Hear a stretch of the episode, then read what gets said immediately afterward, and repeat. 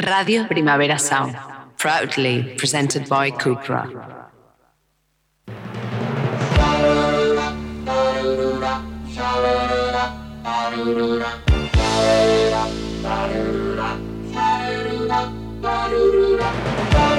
Marea Nocturna con Desire de Fez, Jordi Sánchez Navarro, Xavi Sánchez Pons y Ángel Sala.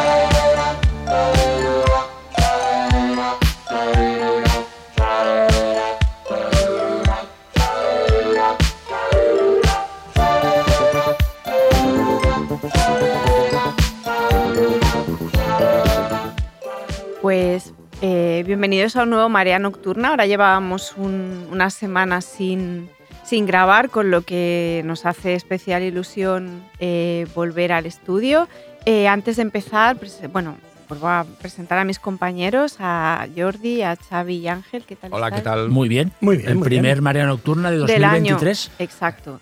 Y empezamos el primer Marea de 2023 con un uno de nuestros directores favoritos como excusa para, para armar un programa sobre un tema. Eh, antes de eso sí que quiero hacer una pequeña mención porque justo de camino nos enterábamos de la muerte de Carlos Saura y es verdad que en, este, en estos meses que han pasado hemos perdido a dos directores clave para el cine español y muy importantes para el podcast. Han estado muy presentes. De hecho, yo creo que tanto Saura como Agustí Villaronga, que es el otro director al que hago referencia, estuvieron muy presentes en el capítulo que hicimos sobre cine español extraño, ¿no? Sí, y, y- y poco conocido y de culto. Y bueno, y sus nombres han ido saliendo a lo largo de grabación a distintos episodios del programa y son directores a los que tenemos mucho aprecio y con películas fundamentales con lo que suelo hacer ese recordatorio. De hecho, deben, deberán volver algún día, ¿no? Deben volver al, al programa, quiero decir. O sea, Exacto, los- sí, no, no, y volveremos a tratar en este volverán, podcast. volverán a salir mencionados segurísimo, vamos, sin ninguna duda. Y también podríamos mencionar un tercero que también ha salido a veces en el programa, que es Eugenio Martín, Exacto, sí. que también falleció con noventa y tantos, o sea, también como, como, como Carlos Saura, que también es otro director que en otro tipo de cine, en este caso más, ¿no? Ujú. Más comercial, más pues también de- marcó, marcó, marcó una época en España. La verdad es que con estas muertes se van, ¿no? Ciertos, ciertas maneras, ¿no? De hacer cine. O sea, que es una pena que quedan recordados aquí Sí. y que volverán a salir, ¿no? En este, Sí. como decíais, en este programa seguro. Los tres muy queridos, además, Sí. incluso vamos, que con, con algunos hemos tenido relación Personal. directa con ellos, Sí. ¿no? Eh, eh, casi todos creo aquí. Es decir, que- Y bueno, hecha esta mención, eh, vamos al tema. Eh, bueno, la razón, eh, o sea, el tema de este episodio es la home invasion o las películas de asalto doméstico, sería ¿no? la traducción al Sí. castellano. Y la razón es el estreno, bueno, la razón, un poco la excusa, es el estreno de Llaman a la puerta, la, la nueva película de Shyamalan. Vamos a entrar en profundidad a la peli de Shyamalan, de hecho, tan en profundidad que yo sé solo la opinión de uno de mis compañeros porque lo habíamos hablado antes, pero de los otros dos no, con lo que yo también tengo como la tensión hasta, hasta que llegue el momento. Por las caras puedo intuir un poco, pero Yo lo bueno. sé, yo lo no sé, ya me he Sí, lo informado sabes antes de ya. entrar. Bueno, bueno. Bueno, eh, el caso es que yo todavía no, no lo sé. Pero, pero bueno, eh, por- vamos a dejar eh, el apartado entrar eh, de lleno en la peli para el último bloque del programa y ya avisaremos de que entramos en territorio spoilers para por si alguien todavía no, no ha tenido la ocasión de ver la peli. Y entonces un poco era eh, el objetivo, además de hablar de muchas pelis, que es verdad que hoy repasando la lista que, que propuso Ángel y algunas que hemos ido añadiendo nosotros para esta grabación, muchas de las pelis no han salido en ningún, en ningún marea. Es verdad No, que sí hay por ahí títulos que, es ver- que normalmente a veces se cruzan, se cruzan temas y hay pelis que van apareciendo de forma recurrente y me ha molado ver que muchas de las películas que van a ir apareciendo no hemos ido hablando de ellas y eso siempre, siempre es guay, ¿no? De, de descubrirle a, a los oyentes pelis y también hacer que otros que las conocen, pues que un poco contrasten su opinión con la nuestra. Y más allá de, hablar de todas estas pelis que nos apetece, era un poco delimitar el concepto, ¿no? Que se entiende por home invasion, porque el otro día pensaba que estamos en un momento como tan de, de que todo va tan rápido que es que ya nos hemos zumbado hasta las etiquetas, ¿no? Es como que ya de golpe se estrena una peli así y, no se pone tampoco demasiado en valor el, el subgénero al que pertenece, de dónde viene, qué tradición tiene. Y entonces era un poco marcar eso, ¿no? Que se entiende por home invasion, cuáles son las primeras, marcar los antecedentes y hacer un poco un repaso. Yo un poco para empezar lanzaría directamente mm, esa pregunta, ¿no? Que, que es una peli de invasión doméstica porque hay matices, ¿no? Hay, eh, Ángela hacía como un matiz entre la, la home invasion adjetiva y la sustantiva, que, que me ha hecho mucha gracia y que es verdad, tiene razón. Eh, no sé, si queréis empezar un poco a, a delimitarlo. Empiezas. Bueno, eh, es que mm, suele ocurrir cuando planteamos una especie de subgénero que no deja de ser un tema, algo que ocurre, ¿no? Algo- un tema que puede ser el detonante de una acción, el detonante argumental o, o sencillamente una circunstancia, una situación que ocurre en una película, suele ser complejo. Suele ser complejo porque eh, est- estamos en un programa especializado, en, en un podcast especializado en cine fantástico y de terror, pero el Home Invasion no es un... No es sobrenatural, ¿no? ¿Dirías? Sí. no, no, es- no es un tópico exclusivo de estos dos géneros, ni mucho menos. Es un, es un tema que de una manera transversal pasa por todo el thriller, thriller psicológico incluso, el cine, el noir. Es decir, es un- una circunstancia, la circunstancia de la invasión de un espacio, de la intimidad de la casa donde uno está Seguro. tranquilo, o el asalto, ¿no? el, el intento del asalto a, a un, home a, a un, lugar de, de- de- de donde uno vive o donde uno trabaja o de donde uno- vacaciones o donde uno también, trabaja sí. o donde está de vacaciones es decir porque un asalto a una oficina o a una comisaría podría ser perfectamente un home invasion o un asalto a un eh, fuerte defendido por un por unos militares en un sitio podría ser el concepto de home invasion ¿no? entonces claro eh, el asalto la invasión cómo irrumpen ¿no? esos intrusos esa intrusión doméstica eh, adopta muchas formas. Entonces, por eso es difícil de delimitar, creo yo, como, como un subgénero. Pero sí, podría ser ese mm, detonante argumental que, mm, que consiste en que eh, uno o varios individuos, con intenciones normalmente eh, aviesas, eh, invaden, irrumpen en el espacio, eh, en el espacio cotidiano, en el espacio doméstico o de trabajo cotidiano de otros, ¿no? Y el conflicto que se produce ahí, que puede ser un conflicto de tipo ultraviolento, puede ser un, conflicto más de violencia psicológica, puede ser mm, diferentes tipos de conflicto, ¿no? Entonces, es un esquema. Sí, además a veces hay diferentes tipos, ¿no? Es decir, como un poco como los tipos penales. Eh, hay una home invasion a veces con fuerza, violencia en las cosas y en las personas, excesiva. Y también las hay que, como, como puede ser una película, sí, o, o se- secuestrados de Miguel Ángel Vivas, o, o puede ser el... eh, ahí hay home invasion, home invasion que son mucho más psicológicas, aunque no haya tanta fuerza violenta, como en el clásico de las desesperadas, ¿no? que además es un juego Claro. entre el cabeza de familia y el cabeza de los gángsters, que en la versión de era en la versión antigua, en la versión clásica era Humphrey Bogart y en la versión moderna de Michael Cimino era Michael, Michael Rourke y Anthony Hopkins. Y también eh, a veces la home invasion a veces es eh, incluso silenciosa, que no te enteras, ¿no? Que hay una película como eh, Llama a un extraño, que hay un Sí, personaje sí, sí, sí, dentro sí. de la casa que no lo identificas en ningún momento, que te crees que está fuera y está dentro, Claro, ¿no? es- o- fíjate, o Black Black Christmas, ¿no? que es como el. Tipo Bueno, de es que es de giros. los. o sea, entonces, bueno, sí, que sí. puede ser en muchas clases el, el concepto de, de home invasion, ¿no? Pero sí, que, eh, digamos que ese, ese motivo argumental tan clásico de que alguien llama a la puerta y le abres y a partir de entonces se desencadena, digamos, una situación de, de- de- de miedo extremo o de violencia extrema, pues es, es, digamos, sería el esquema, el esquema Sí, sí, básico. como Bueno, tiene- y que al final, perdón, Xavi, que Sí. te corte, pero que al final lo acabamos arrastrando al terror, incluso cuando son thrillers o incluso en pelis de acción, porque no hay nada más terrorífico que la invasión Claro, de la es que ese intimidad, ¿no? es que Entonces, ese es el al tema, final sí. es la razón por la que ah, igual hay pelis aquí que objetivamente dices, bueno, no, igual son más thrillers, pero al final toca las tec- una de las teclas más heavy. Mm. Sí, es como un palo así de los terror- del terror realista como de los más, más evidentes, Mm. ¿no? Y que, y que aunque es verdad que, como decía Jordi, es muy fronterizo, también tenemos claro que hay ciertas home invasions que si están en el terror, dentro del género, nos parece bien que las pongan ahí. ¿Sabes? No es, no es una cosa que se pensó como cosas como Fight for Your Life o estas cosas que lo haremos más adelante. Son películas que está la, la violencia que se despira dentro de esas casas, esas torturas a veces a ciertos miembros o humillaciones, ¿no? Como Funny Games. Funny Games diríamos que es un que es de terror. Pero no está en. Sí, o sea, sí, sí, desde luego, claro que lo es. pero, Pero, que está, pero, que bueno, no que está puede- en. pero, en- puede- en- pero puedes decir que es un thriller. O sea, en plan, esa es. Y, y está bien que sea un género, ¿no? Que, te, a- eh, te lleve a, a- a- a discutir, ¿no? En plan, ¿qué es? ¿Esto es terror o no es terror? Y luego también hay una cosa, no sé si vosotros tenéis la sensación que a mí cuando una peli sube el pitch así de la violencia muy arriba, humillación, me lo llevo al sí. terror. O sea, por, Sí. por O humillación defecto. también, ¿no? Cosas como Sí. que humillan a la gente. Salvo cuando Sí, es una pero- violencia festiva, eh, quiero Sí, decir. pero entonces, por ejemplo, eh, uno de los temas que, que íbamos a hablar, ¿no? Cuando la home invasion es una pequeña parte de la, de la trama, ¿no? Sí. La naranja mecánica.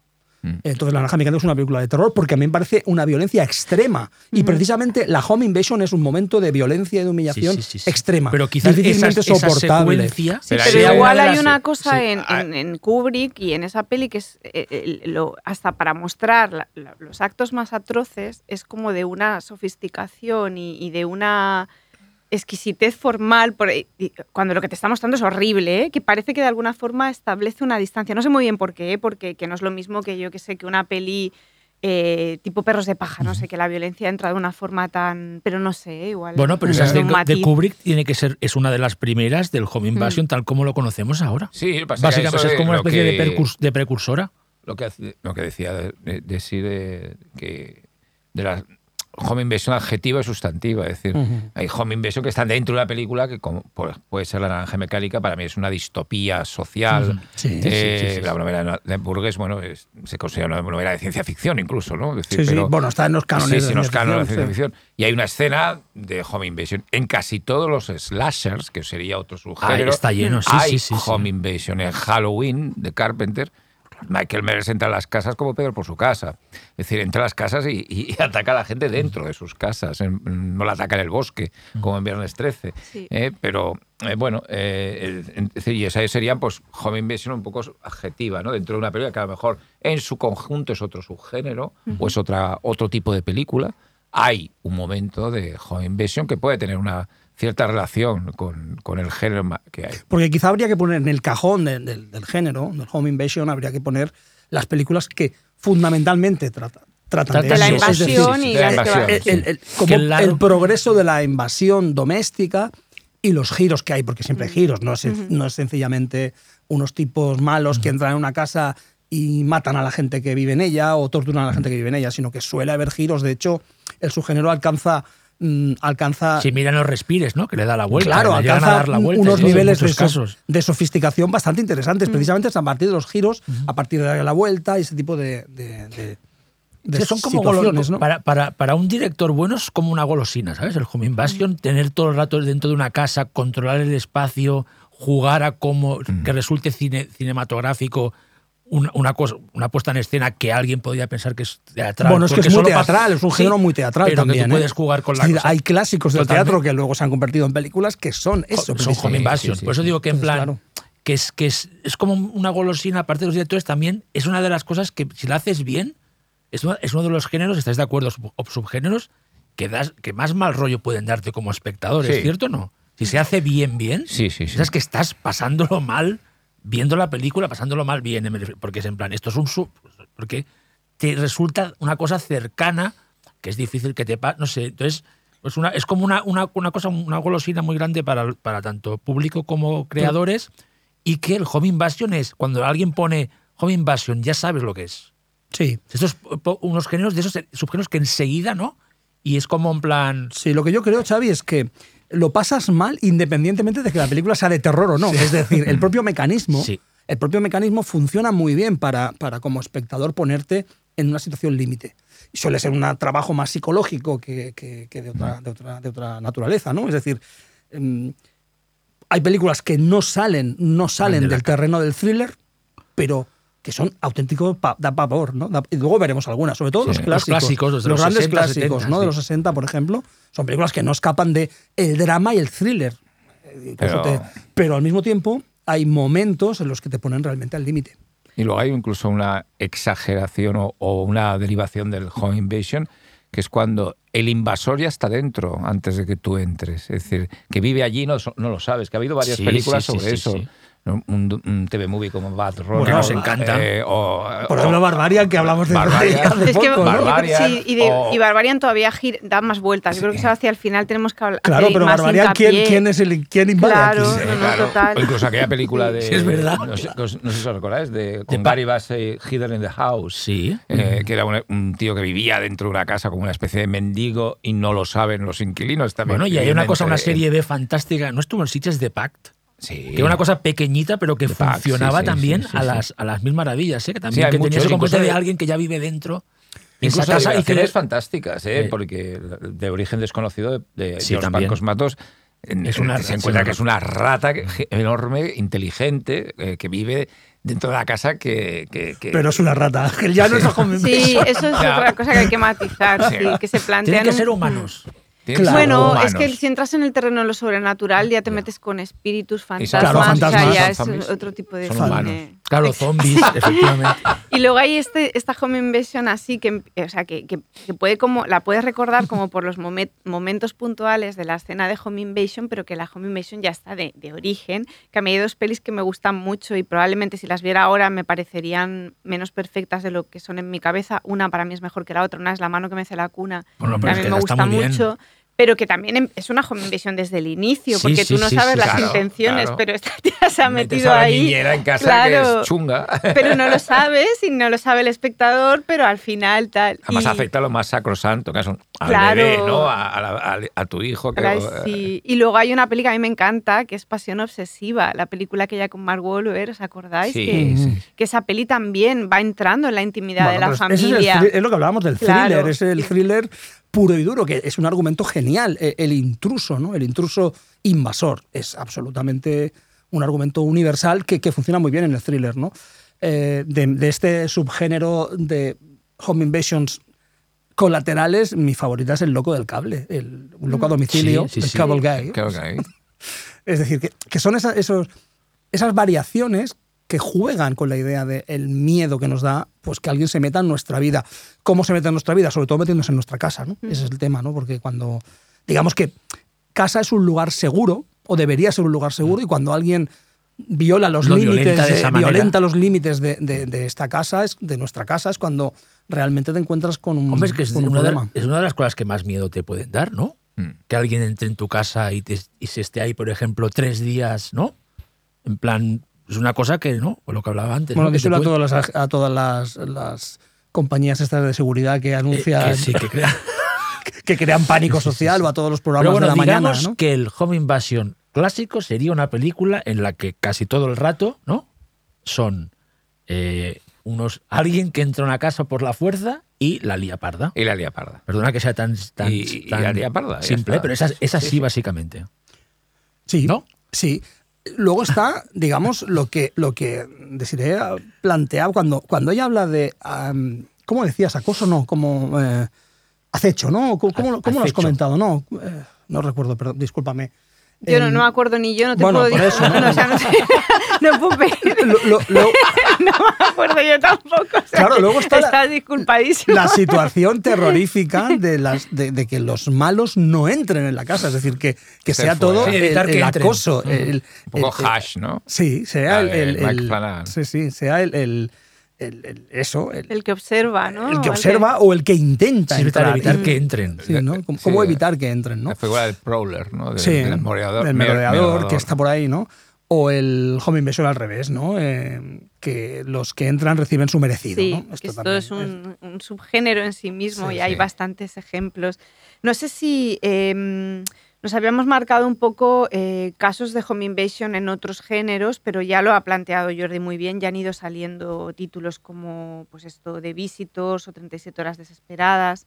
Eh, yo iría casi, aunque me vaya saltando un poco el esquema que nos habíamos marcado, a los clásicos, ¿no? Y, y si sentís que hay alguna peli que marca el inicio de una forma deliberada de la etiqueta, como si dijésemos, aunque si te vas atrás te puedas encontrar con otras pelis en las que haya escenas de asalto, pero un poco la peli un poco fundacional y la que hace que, que se piense en la etiqueta en sí.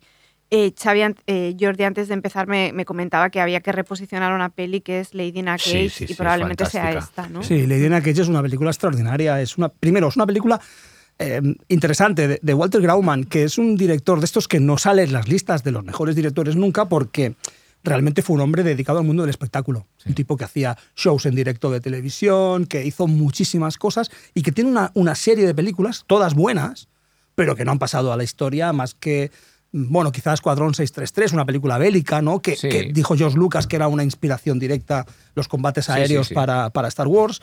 Eh, pero en su. Aparte de muchísimos episodios de televisión maravillosos, ¿eh? es decir, es un tipo que trabajó mucho tiempo realizando televisión y muy buena. Tiene Lady in a Cage, que Lady in a Cage es una, Para mí es es una una obra maravilla. Es una maravilla. Es una maravilla. Una Sí, sí. película en la que se puede ver a un jovencísimo James Caan en- debutando, debutando en el cine como un gamberro, bueno, un inadaptado horrible, un delincuente horrible, y a Olivia de Havilland en un papel maravilloso. ¿Eh? Se supone que es una señora ma- a- mayor ya, lo que pasa que, bueno, la edad que tenía en ese momento Ya. debía ser 50 años como mucho, pero se supone que es una señora eh, o menos, menos diría yo. ¿eh? Bueno, por ahí, por, Por ahí, ahí, irá. sí, por ahí por ahí irá, sí. Te cuenta que murió a los ciento y pico. A los sí, 102, sí, sí. concretamente, ¿no? ¿no? Sí.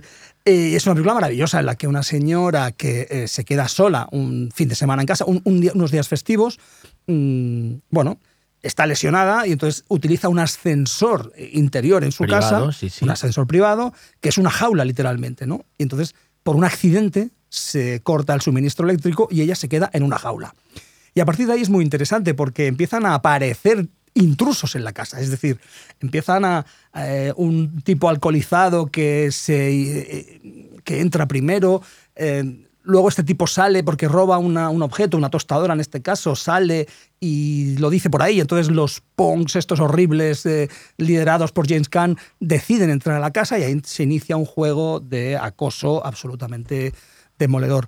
Una película muy interesante porque primero tiene un- unos títulos de crédito maravillosos, súper moderna, súper moderna, es Sí, una sí, película sí. del 64, pero que, que, que- se nota que es del de los 60, es una, con un diseño gráfico de los títulos de crédito asombrosos, una música maravillosa, estilo jazz y, y una película que a mí me parece muy buena. Es de mis películas favoritas de, de la época, de los años 60 y, de, y del género, de los thrillers de los años 60, mi favorita. Y ver a James Caan y a Olivia de Havilland es, es una maravilla. Aparte, una yo, maravilla. yo me acuerdo que escribí de ella hace tiempo y- y escribía que, aunque lógicamente no sabía que iba a pasar el, el director, parece que te esté- se está avanzando a los crímenes de la familia Manson. De la manera que lo explica el año que es, que es mediados de los 60, como que había eh, el grupo de James Caan son una especie de Pero a mí pseudo... me suena que está inspirado en algo. O sea, pero podría ser otro- pseudo hip, ya, ya, pero, pero me refiero, pero que sin, sin querer, o sea, estas películas Sí, que sin que- quererlo, porque es muy, es muy parecido. Y aparte el final, hablando de las conexiones, a mí es- la conexión esta que tiene el noir con el terror me encanta, Sí. porque hay muchas películas clásicas noir que tienen ciertas escenas o, o pa- o- o fragmentos que parecen películas de terror. Esto parece la matanza de Texas. eso iba- la literalmente. parte final, Sí, sí. cuando, cuando, entre comillas, James Caan recibe su merecido, es una, es una escena de terror. Por supuesto. No, vamos a hacer spoiler por si alguien no la ha visto. Que, no- que yo, no, yo no la calificaría de noir esta película. ¿eh? Bueno, Para mí es un está- thriller sí, pero psicológico. está ahí, pero está Sí. ahí. Para mí es un thriller Sí. que está en la onda más bien de Hitchcock y de... Y de en el 60 Sí, sí. se ha hecho psicosis. Es decir, entonces ahí se abre la veda, ¿no? Se abre la veda de hacer películas ultra violentas como esta. Es que está- con, es con, que- con unas con gore, con gore. y con una, gore. con una tortura de un tipo de James Caan a una mega estrella como es Olivia de Havilland que realmente es chocante porque Sí, es sí. que hay mm, ultraviolencia ¿eh? hay ultraviolencia y bueno Son de estas tú. películas raras de los 60 que se volvieron varias y que, bueno, han- eh, se marcaban eh, un poco. Y yo creo que la culpa la, tuvo eh, la, la veda que abrió, como has dicho tú, Psicosis. Sí, yo creo que, en que- el cine británico también ocurrió mucho, ¿no? Películas como eh, todas aquellas de Nervios Rotos y todas aquellas películas. Aquella vena de películas psicológicas, de, de- entre el horror, el misterio, el thriller, que eran realmente muy fuertes y muy violentas y que incluso luego adoptó la Hammer y, para cambiar de estilo y que hizo algunas de ellas. Bueno, yo creo que es una... un- y Lady in the Cage es un... Yo, yo estoy contento que últimamente se le está Sí, se dando está Creo que hay, no hay como una una- edición ahora, ¿no? Sí, sí, puede sí, ser así, nueva, puede ser, puede ser. Se le está HD, dando una ¿no? cierta, una cierta reivindicación, pues es una película que hace 20 años estaba absolutamente olvidada. Es decir, no es que Por eso, nadie... me suena haber visto hace Mm, poco algo. pues yo tengo un DVD El de hace salió de hace- aquí, yo lo tengo Sí, también. Yo recuerdo incluso que alquilé el VHS en tiempo, en- cuando en la, que la, la editaron y me llamaba la atención porque era Olivia de Havilland ahí encerrada y digo, ¿qué, qué era, qué era esto? ¿no? Pero bueno, que es una película que a- es ahora cuando está saliendo a la luz. Además, con un comentario valiente. muy interesante eh, social, ¿eh? porque si recordáis la película al principio empieza con una mo- de una manera absolutamente paranoica, con un montaje Sí. así muy sincopado y, con, y con gente como muy, como muy eh, histérica, un perro atropellado, o- o la gente en coche eh, conduciendo de una manera muy, muy agresiva. Es como mm, todo un ambiente muy opresivo y al final... eh, la- la pers- el personaje de Olivia de Havilland sale a la calle pidiendo auxilio y nadie le hace caso, la ignoran completamente. Em, Tiene un punto además también en algún momento, quizá por, por, por, eh, Sí, blanco y negro tal, un punto Twilight Zone extraño de dónde está la gente, dónde está la gente, cómo es posible que a esta mujer nadie la, nadie la, la, la- la atienda, ¿no? Que- Sí, sí, sí, sí. Porque también en la Home Invasion, no en toda, y yo creo que, que lo, ac- lo potencia todavía más cuando se estrena ya Funny Games, que es una peli súper influyente y que Sí, sí. redefine también, hay un componente de clase clarísimamente. Casi siempre los invadidos son Gente de- burgueses, sí, ricos. Bueno, ese es el caso. Y este claro. es el sí, sí, final de un- la peli, que al final ella está tan hecha polvo que la confunden con una Con una- miserable, o sea, con una como con alguien, como claro. vagabundo, sí, como y es si la razón por la que no hay ayuda hacia ella. Es muy perverso ese final, como empieza siendo la señora de la casa y Claro, acaba... que fíjate que al principio, que al principio eh, cuando entra James Caan en la casa, ella le dice, así sois los desechos de la sociedad. Mm. Mis impuestos Exacto. van Sí, para... sí. Porque James Caan le dice, yo soy un inmate, Mm. yo soy un tipo que se ha pasado toda su vida metido en sitios. En el reformatorio, en el, ahora estoy en, en- en- en- en la granja de trabajo, he estado en todas partes. Y ella le dice, "Eres- sois el detrito, el, el detritus de la sociedad, la gente a la que van mis impuestos. ¿no? Y al final la tratan como si fuera eso, por, por una cuestión física, o sea, de que está destrozada por lo que por, por donde ha pasado. Olivia de Havilland tenía 48 años. creo que hizo la 48 peli. años. O sea, es esta cosa de las edades. Sí, o sea, yo siempre pongo el, el ejemplo, que me voy del tema, pero es que me parece escandaloso, de que me acuerdo cuando se estrenó Mentiras Arriesgadas, que todo el mundo decía, esta mujer madura, ¿no? Qué, Mm. qué guapa está, tal, en el baile este que, le ha- que hace en plan tan sexy. Y Mel Curtis tenía 36 años. Es como, Sí. ¿cómo no iba a estar perfecta? sí, Lo está ahora.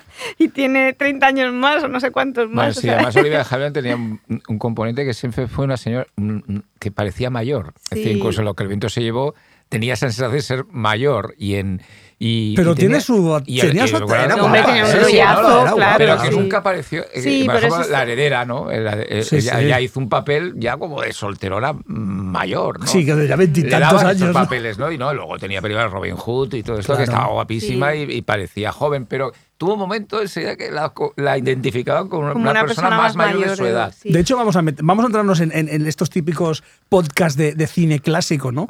Eh, lo, que le da un punto, lo que le da un punto muy Hitchcock a la película, precisamente, es que, a ver, Olivia de Havilland no dejaba de parecerse a su hermana Joan Fontaine. Es un poco Sí, cowboy sí, de sí. medianoche. Estamos ahí Y Joan tocando la- Y yo- y- Por, por favor, si No, no, no. con alguien que sea con Fran Fatal. Por favor. Por favor, Que- que- Nilsson, que- Nilsson. bueno, pues que Dejad a yo de hablar momento, ya. ¿no? Hoy que Porque dos. así acabo, así acabo, así cierro el círculo.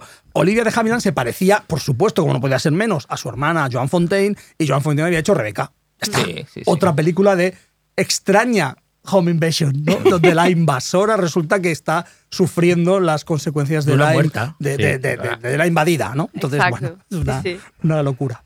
Ahí solo antes de cambiar a la siguiente, que, está, que lo puedo enlazar muy bien con todo esto que ha dicho Jordi, he visto, o sea, investigando así un poco mientras preparaba la grabación, el tráiler de la peli de Woman Lady in a, Ca- in a Cage es increíble, la es de estos trailers con presentación de, de uno de los actores al principio y salió Olivia de Havilland explicando lo que va a haber el- y es increíble, porque no he llegado a tiempo, si no se lo hubiera pasado a David para que Que lo también hay que decir que imagínate en la época la gente que iba al cine pensándose Claro. que iba a ver una peli de Olivia de Havilland. Claro, y No, se no, encontraban con eso. Que yo creo que salieron as- asustados. es alucinante. No, no, la, o la película, si te pones en, el- en la mente de alguien del 64, bueno, de todos modos no olvidemos, ¿no? Cómo está Estados Unidos en el 64. O sea, la violencia es ya mm, constante. En las calles. La violencia en las calles y la violencia, mm, bueno, bueno, magnicidios, asesinatos de personajes fundamentales, es decir, bueno... eh, Nazco, y- nazco yo en el 64 ¿no? también. Exacto. Mira, ¿no? que Eh, la- Mira, como para no ser una fecha significativa. Imaginaos- Imagina. Imaginaos la, Todo lo que pasa ese año. la violencia, la violencia que se Latente, pone para el la mundo. violencia latente, ángel sale al mundo. Casi nada. No, pero sí, incluso, bueno, el, el- ese punto como tiene como de, de anarquía Sí, sí. al- en muchos momentos.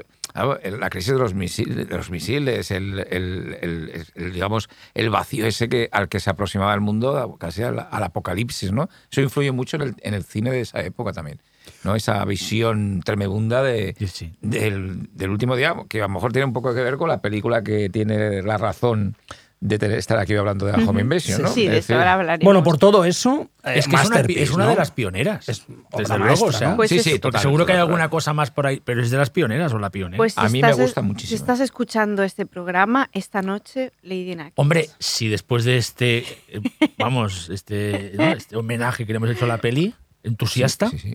Vamos a pasar al siguiente bloque. Estás escuchando Marea Nocturna.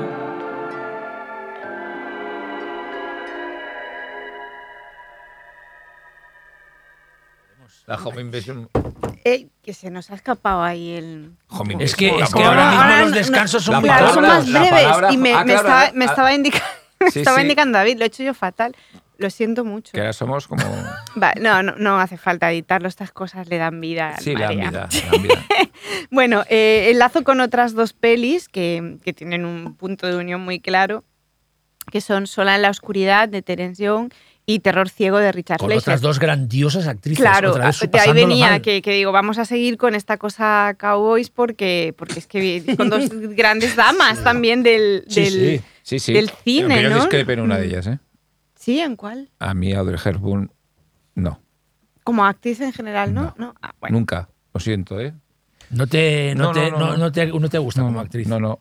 Pero Me parecía compensa- una persona, un- una, una mujer elegantísima, mm, guapa. Pero aquí está- aquí está eh, bien. Pero como actriz nunca, Pero aquí nunca. está bien, A mí me Ángel, parece ¿eh? que se Aquí carga es- toda situación. Pero a veces Esta es mola, ¿eh? No, no, no, a sí mí es me gusta. esta A mí sí no me es muy gusta teatral en la película, ninguna creo yo. película. A mí me gusta mucho. ¿eh? pero sí que es verdad que es Es muy, muy teatro, muy de es puesta en sí. escena, teatral y Sí, así, sí. sí.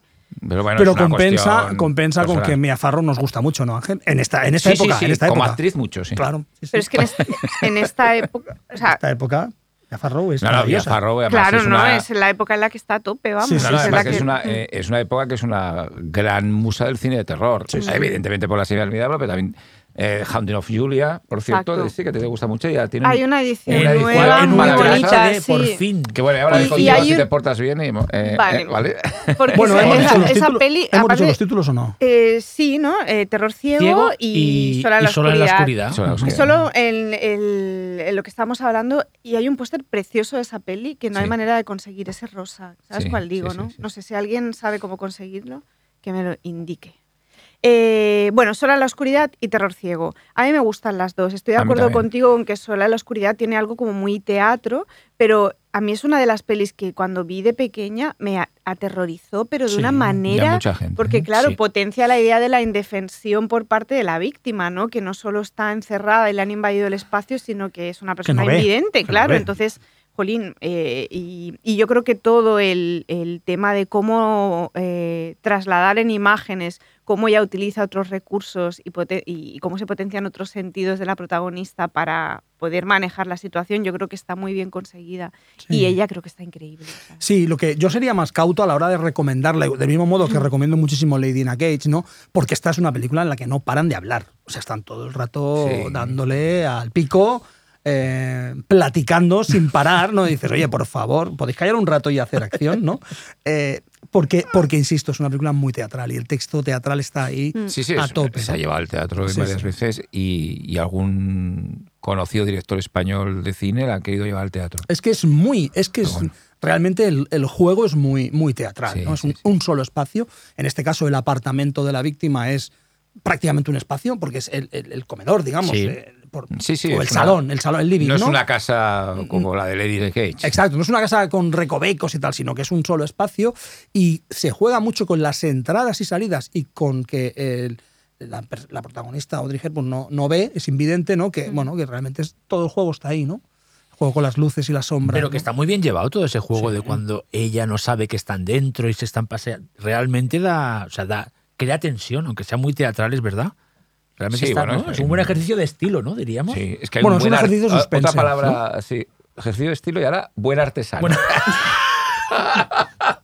Pero es verdad, Young, esa, esa- Young esa es un película, Terence. Young, Estamos viejísimos en este marea, es muy, muy Es viejuno que quería todo. decirlo, quería decir. Rebaja esto, Jordi, artesano. rápido porque los tengo descontrolados.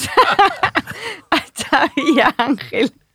Eh, y- No, porque vamos con una de Richard Fleischer ahora, entonces pero, claro, pero es, no vamos a tan- hablar de buena pero es una peli Vamos a- mega, megapunk, o sea, yo la vi hace poco y me parece marranísima, o sea, me- y a la vez muy sofisticada, Terror terror, ciego. ciego, es buenísima. No, no, pero Terror Ciego es, la, es lo que pero es que es decía. una pasada. Yo decía la mirada sucia de Richard Claro. Fleischer, que es una peli muy malrollera, pero a la vez es, sí, sí, sí, pero a sí, la vez pero es como muy fino, Totalmente, tío, claro, es que rodaba muy bien. Y esa peli, todo lo del tema de los falsos culpables, ¿Y no es crees que, son- que las dos películas con, con protagonizadas por mujer invidente en sí son, el- son la antítesis la una de la otra? Porque eh, Solo en la oscuridad, aunque es teatral, es mucho más sofisticada. O más fina. Y Richard Fleischer en Terror Ciego es, te voy a dar todo lo que... O sea, te voy a dar el exploitation excelso de Solo en la oscuridad. es Brian Clemens. Sí, Brian es el Clemens, guion de nuestro Brian gran- Clemens. Es decir, eh, aquí hay una diferencia básica y es que el, el- digamos, el, el- el nivel de capas y ¿Es la de- y de- primera vez que aparece el nombre de Brian Clemens en este, en este No, podcast? No, hemos hablado varias Hemos veces hablado de Brian Clemens. Creo yo Sí, que, sí, que Un a Jordi maestro. Se le ha escapado alguna vez, a mí también. Bueno, somos muy fans, maestro, somos muy fans sí. del maestro Bla- Serie- Brian la Clemens. serie thriller. ¿no? Sí, y aquí, claro, es una película que, que, primero, es una casa en el campo, es una, un, Sí, un caserón. Sí, un caserón en el sí. campo inglés. Mismo ¿no? año que decir, de Paja, campiña. ¿no? Si no Sí, me equivoco. mismo. en la campiña inglesa, con lo cual es decir, bueno, es y hay caballos, o sea, es decir, es otro, es otro ambiente completamente distinto. Que por cierto, las que hemos mencionado antes, o por lo, bueno, las Era dos más que- urbano, muy ¿no? urbanas. Y Lady in a Cage es muy urbana, aunque la- es claramente urbana, ¿no? Y el tipo de accidentes y de cuestiones que pasan es muy urbano.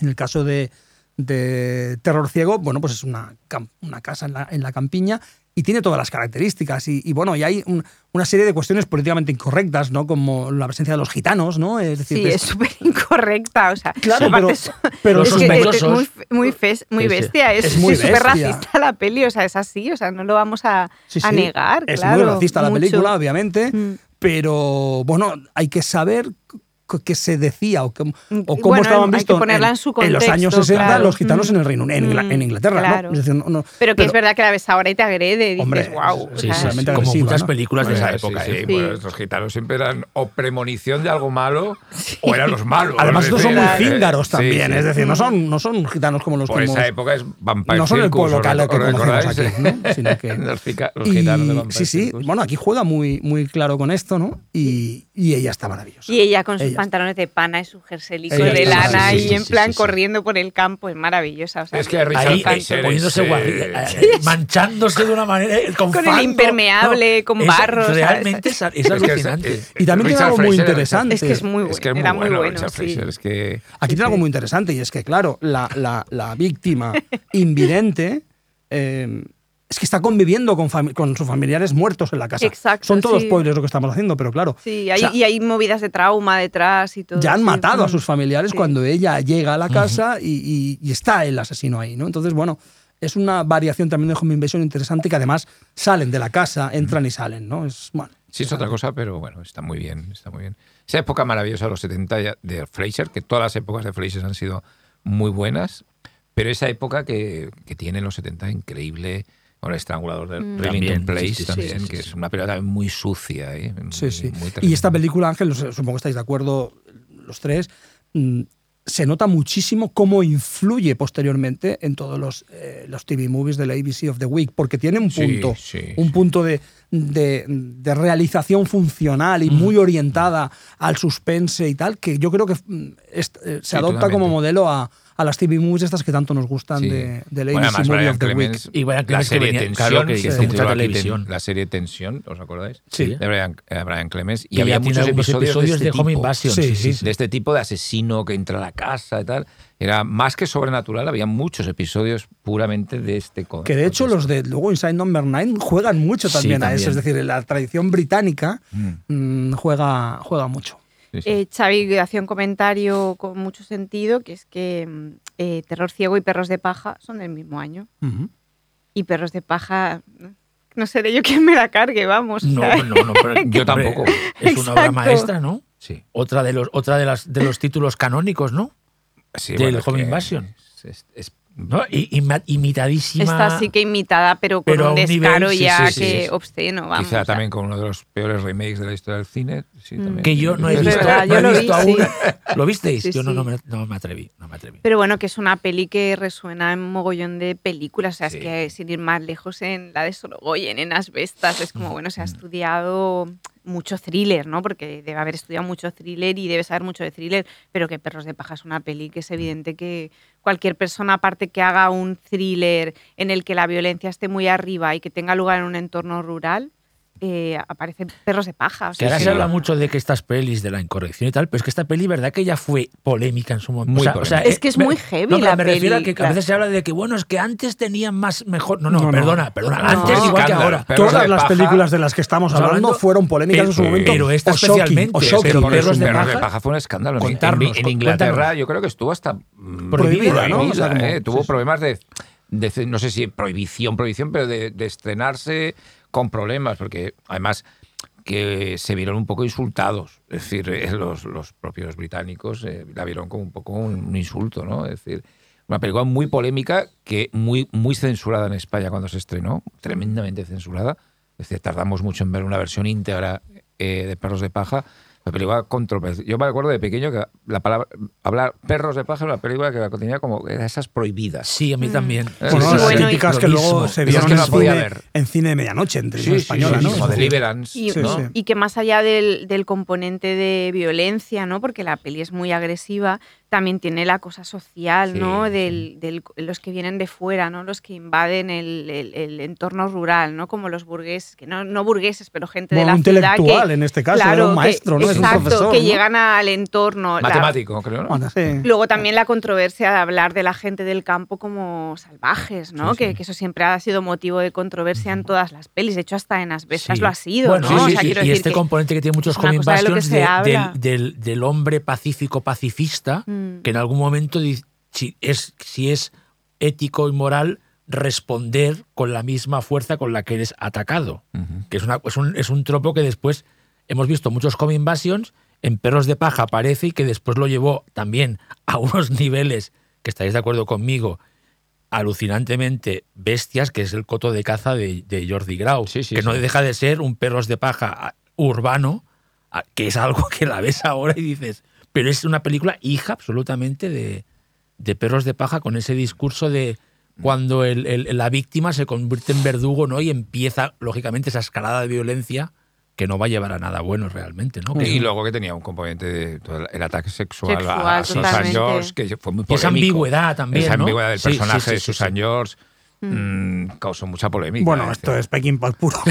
Bueno, en que era la cabeza de Alfredo García había un tema parecido con Isela Vega en el momento que la viola Chris Christopherson o no la viola. Es decir, que, era, que fue muy Bueno, ese tema es, es realmente heavy esto. Es decir, ahora Sí. mismo impacta mucho ver Sí, ese tipo sí, de sí. violadas agradecidas. Hay que decirlo así, porque es que es increíble, Sí, pero sí. en el imaginario de, de, de, de Peckinpah y en el imaginario de Clint Eastwood, en algunas películas de los 70, existe esa figura. Sí, sí. Existe esa figura, ¿no? Entonces, bueno. En es- Infierno de Cobardes. Exacto, en Infierno de Cobardes. Además, es, una, una violación y algo más, ¿eh? con muy- ribetes de sadismo Claro. eh, que, le gust, que le ha gustado. Entonces, claro, Sí, es, sí. es- es- es- Muy polémico, Son, muy son polémico. muy, muy incómodas de ver ahora porque, claro, están, ahora están en otra.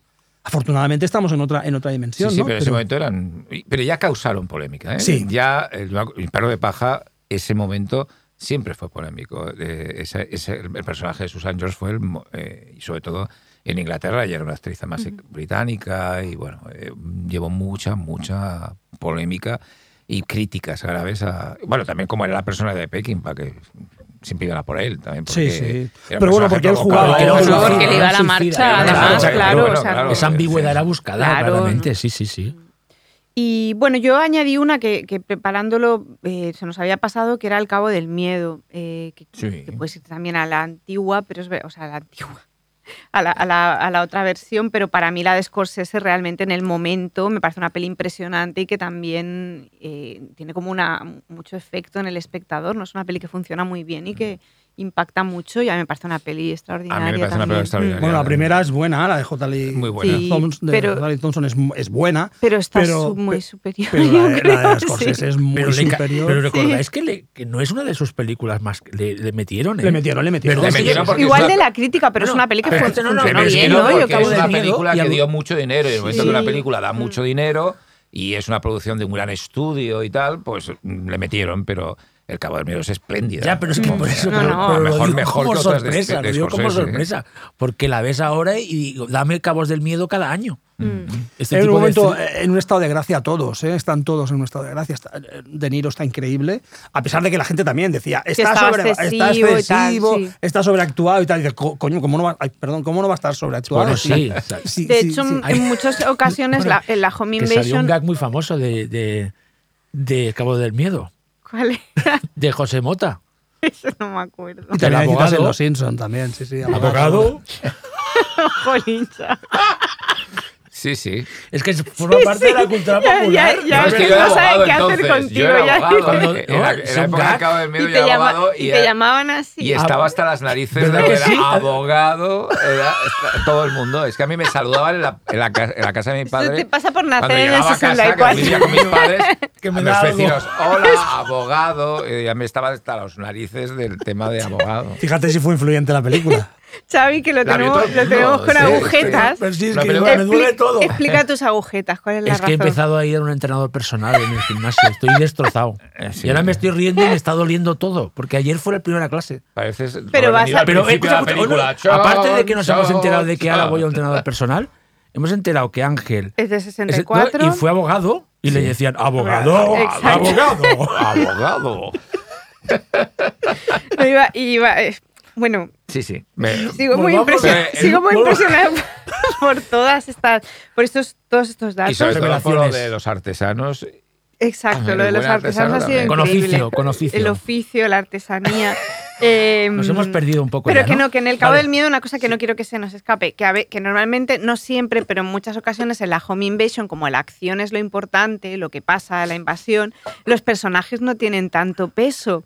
Y una de las atra- atractivos que tenía el Cabo del Miedo, estoy intentando hablar Sí, sin- Ángel con Ángel una- con un ataque de risa, con lo que me está risa. costando mucho, pero que tenía el carisma del personaje de... de Robert De Niro. De Niro. Max Sí, Cady, además, Max Cady. lo que ha Bueno, dicho y- Jordi es que todos los actores de esa película están Nick Nolte Están está increíbles. increíble, Jessica Jessica Lange está increíble. Y, y, y, y Juliette Lewis está Lewis, increíble. claro. Otra vez con, el, Nolte, con, vamos, el, es decir. con, ¿no? el delirio, el, el de- perdón, el debate moral de si tiene que usar la violencia o no Nick Nolte, ¿no? Que al principio es, no, voy a solucionarlo todo, Mm.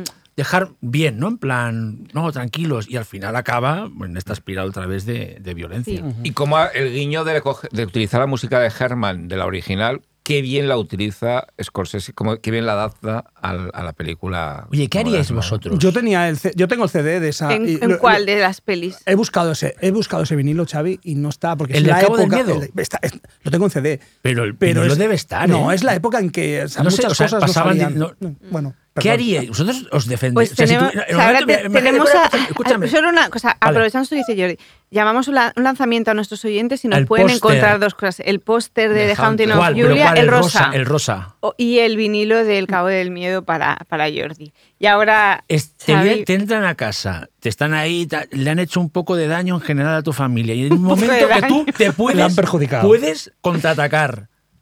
¿Arrasas con todo o no? Hombre. si tuviera full. entrenador personal, sí. Ya te digo.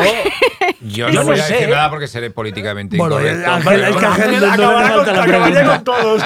No, aparte. a- a- al margen de Ángel, que ya sabemos su, su tendencia violenta natural, eh, eh, el resto tam- Abogado. también lo haríamos. También lo haríamos. Además, fast and furious, o sea, rápidos y furiosos. O sea que. Sí, bueno, es una película, pero que tal como lo plantea El Cabo del Miedo, en algún momento hay una, una especie de dilema, ¿no? Sí, De- de- moral. De, de- bueno, de que. Y luego que el personaje de Nick Nolte, en un momento determinado, eh, hace salir una- un punto de él que no mola mucho también. ¿eh? Es decir, que claro, le Sí, quita la súper- sí. máscara. La violencia ejercida contra él y su familia le hace quitarse la máscara. Y hay un momento, incluso un plano, que le está pegando con la piedra a, a Robert De Niro, que se le ve la cara desencajada, que casi da terror, porque es una un- una regresión a la violencia primigenia, aquel sitio de los pantanos donde va la tormenta. Es, una, Es es, es- Hostia, maravilloso. madre mía, qué, qué, Es una gran película, clímax es una final, gran ¿eh? película. No, podemos, no podemos. ah, hemos citado a Nick Nolte, a Robert De Niro, a, Sí, Juliette Lewis, que estaba muy bien. y a Ileana Douglas, Que- que que está también- increíble, y que increíble. más y el- que- y las que- consecuencias de, de- de ambas violencias. ¿eh? Sí, sí, sí, sí. La, la del- de, la de Nick Nolte y la, de- en la relación que tiene con Nick Nolte y luego la consecuencia la, La lo que pasa con Robert De violencia de Niro. Robert De Niro. Sí, Es una película... Y que además eh, todo viene, bueno, eso ya estaba el original, claro, pero que todo viene de, en el fondo, una mala praxis del abogado, ¿no? Mm, es decir, exacto, que eh, exacto. Él es culpable de, de haber llevado ese terror a su familia, ¿no? Bueno, son las películas que funcionan. Y era un material muy, muy, muy, muy, muy de Scorsese de la época. Recordemos que Scorsese ha hecho Goodfellas y luego hace La Edad de la Inocencia, dos obras maestras para mí. eh, aunque no tienen mucho que ver con los contenidos Para mí de- sí, son del, do- del- Pero podemos del hablar de Marea, Scorsese, pero- aquí no hay más. no, pero quiero decir que, que- que- que es una época gloriosa, los 90, ¿eh? En Sí, sí, Scorsese, o sea, gloriosa. Mm. Yo he añadido una mm, en un descuido vuestro, porque, eh, porque sé que no segur- seguramente no os guste tanto como a mí, pero a mí me gusta mucho Durmiendo con su enemigo, la peli de Joseph Ruben. Me parece que no es una gran peli a nivel de dirección, pero sí que lleva todo el tema del acoso eh, a unos niveles de perversión que a mí en su momento me pareció una... Aparte que fue una peli que cuando la vi de pequeña me impresionó mucho. Es una peli de la que tengo buen recuerdo como peli que transmite muy bien esa idea de la invasión de la intimidad, No incluso disgusta, ¿eh? cuando has cambiado contigo. de identidad. También es una Bueno, yo soy Rubén, ¿qué vamos a decir? Sí, sí, es que Joseph gusta, Ruben, Bueno, que el, venía- que venía el de buen hacer- hijo, el padrastro. Sí. Claro, es que el padrastro ya es un tipo- ese- invasion de estos, claro. ¿no? De alguien que se, estos que a largo plazo. eh, a largo plazo, Pues ¿no? ese que se como, infiltra. a- que toda se su infiltra. filmografía ha hecho como un poco ese punto de mal rollo familiar, ¿no? De que está como incrustado en el núcleo familiar, el, el hijo. Y el buen hijo también. El buen es hijo está el, súper el buen hijo también es un home invasion a largo plazo, a, a- a medio plazo. Esa ¿no? peli me encanta. Está muy bien. chulísima, No, no, pero sí. es que y a mí el padrastro es una película que me gusta mucho. Joseph Ruben nos gusta mucho, Sí, sí. en general. o sea, Pues yo defiendo mucho esa peli. Yo creo que habría que reivindicar a Joseph Rubén. Pues desde aquí Yo ya estoy hemos contigo de haber abierto este melón. Pues Eh, a partir otra de frase- ahora- Otra que está frase ganando, maravillosa. Con los años, ¿Cuál? apreciación crítica, durmiendo con su enemigo, Es ¿no? que está muy bien Es una esa película peli. que Sí. está ahí... A ver, todas Sí. esas películas noventas. Calma eh, total, falsa eh, seducción. de repente un extraño, Pacific un mal rollo increíble esa Sí. película. Pacific Heights también. Tienen que en su momento pasaron, aunque fueron grandes éxitos de taquilla, la mayoría Sí, de ellas, súper. pero pasaron un poco, la crítica las ponía a, A parir, otra a parir, igual, sí, ¿no? sí, dilo claro. Otra- pero ahora están teniendo una especie de reivindicación porque en todas había además excelentes actores. El mm, en Pacific Heights, Michael Keaton, que estaba espléndido. el- Calma total era Philip Noyce Sí, también. Claro, o sea, directores con oficio detrás, Sí, ¿no, Ángel? sí, con sí, mucho oficio. Con mucho oficio. con mucho Y además oficio. todas, eh, verdad, hoy, hoy estoy un poco montemático, pero todas tenían, o muchas tenían música de Jerry Goldsmith, con lo cual dices, Ya mola. "Con que ya está bien. Ya o sea, mola. Hasta- ¿No tenía también incluso, no sé. Sliver?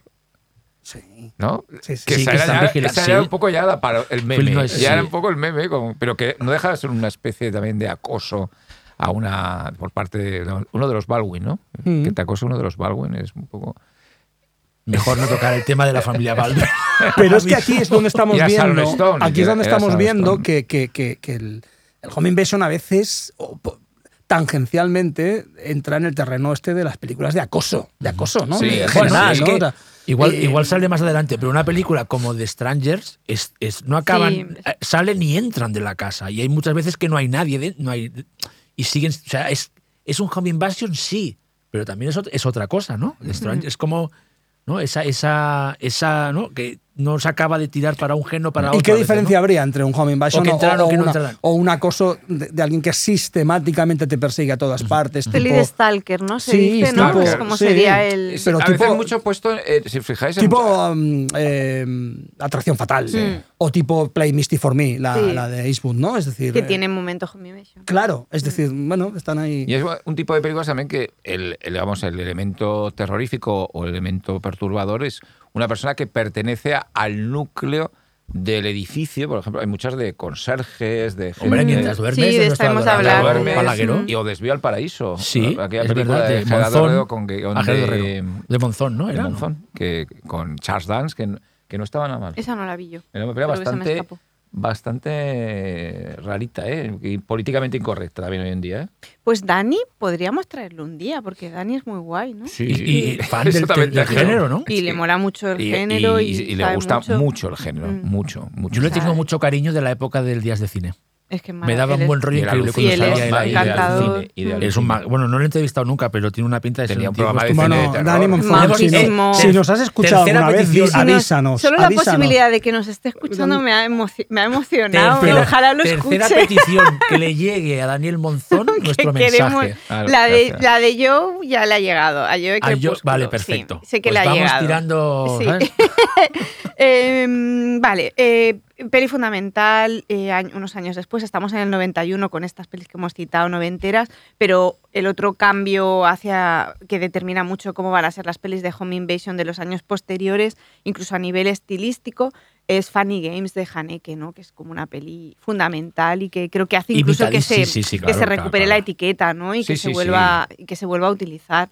Y a mí es una peli que me, me encanta, o sea, me gusta muchísimo a pesar de ciertas dudas que siempre me ha podido des- eh, provocar el cine de Haneke, ya sabéis que yo soy fan. Eh, a mí esta peli me parece de una potencia Sí. visual increíble. o sea, mm. Sí, de esas que cuesta volver a ver. Por sí, no la ver. quiero volver Pero a ver, eso, ni el vídeo eh, de Benny, eso- ni, ni eso tantas mismo, de pero Haneke. que me ¿no? Encantan, pero, pero pero- Funny Games especialmente cuesta ¿Verdad ver. que sí? De esas que dices, "Ey, me flipa, pero gustándome no quiero mucho, volver". Sí. porque a mí me gusta mucho y quizás es de las que más me gusta de Haneke. Mm, yo creo que la he visto dos veces, una vez en Sí. cine y otra vez en mi En casa por algo. la Aparte con esa co- Sí. cosa maravillosa que tiene, eh, tan evidente, lógicamente, de romper la cuarta pared y meta, de que es que, ¿no? Como, como, como a veces. Sí, no, no, cuando miran a la cámara, ¿no? Que es, Sí. Porque en el fondo. Bueno, es cuando muy, es muy a la obvio. cámara y- Cuando se cuando rebobina va- la vas a ir película. atrás, Sí, sí, pero sí. que en el fondo te está diciendo de cómo lo bien que lo pasamos viendo estas películas de miseria humana y de violencia extrema y nos da igual, ¿no? Y no sé si me- o sea, como que no nos, no nos afectan, ¿no? Supuestamente esas imágenes. Y Funny Games, precisamente, mm, aunque nos flipe, no la quieres ver muchas veces. No, Porque y- te toca, ¿me entiendes?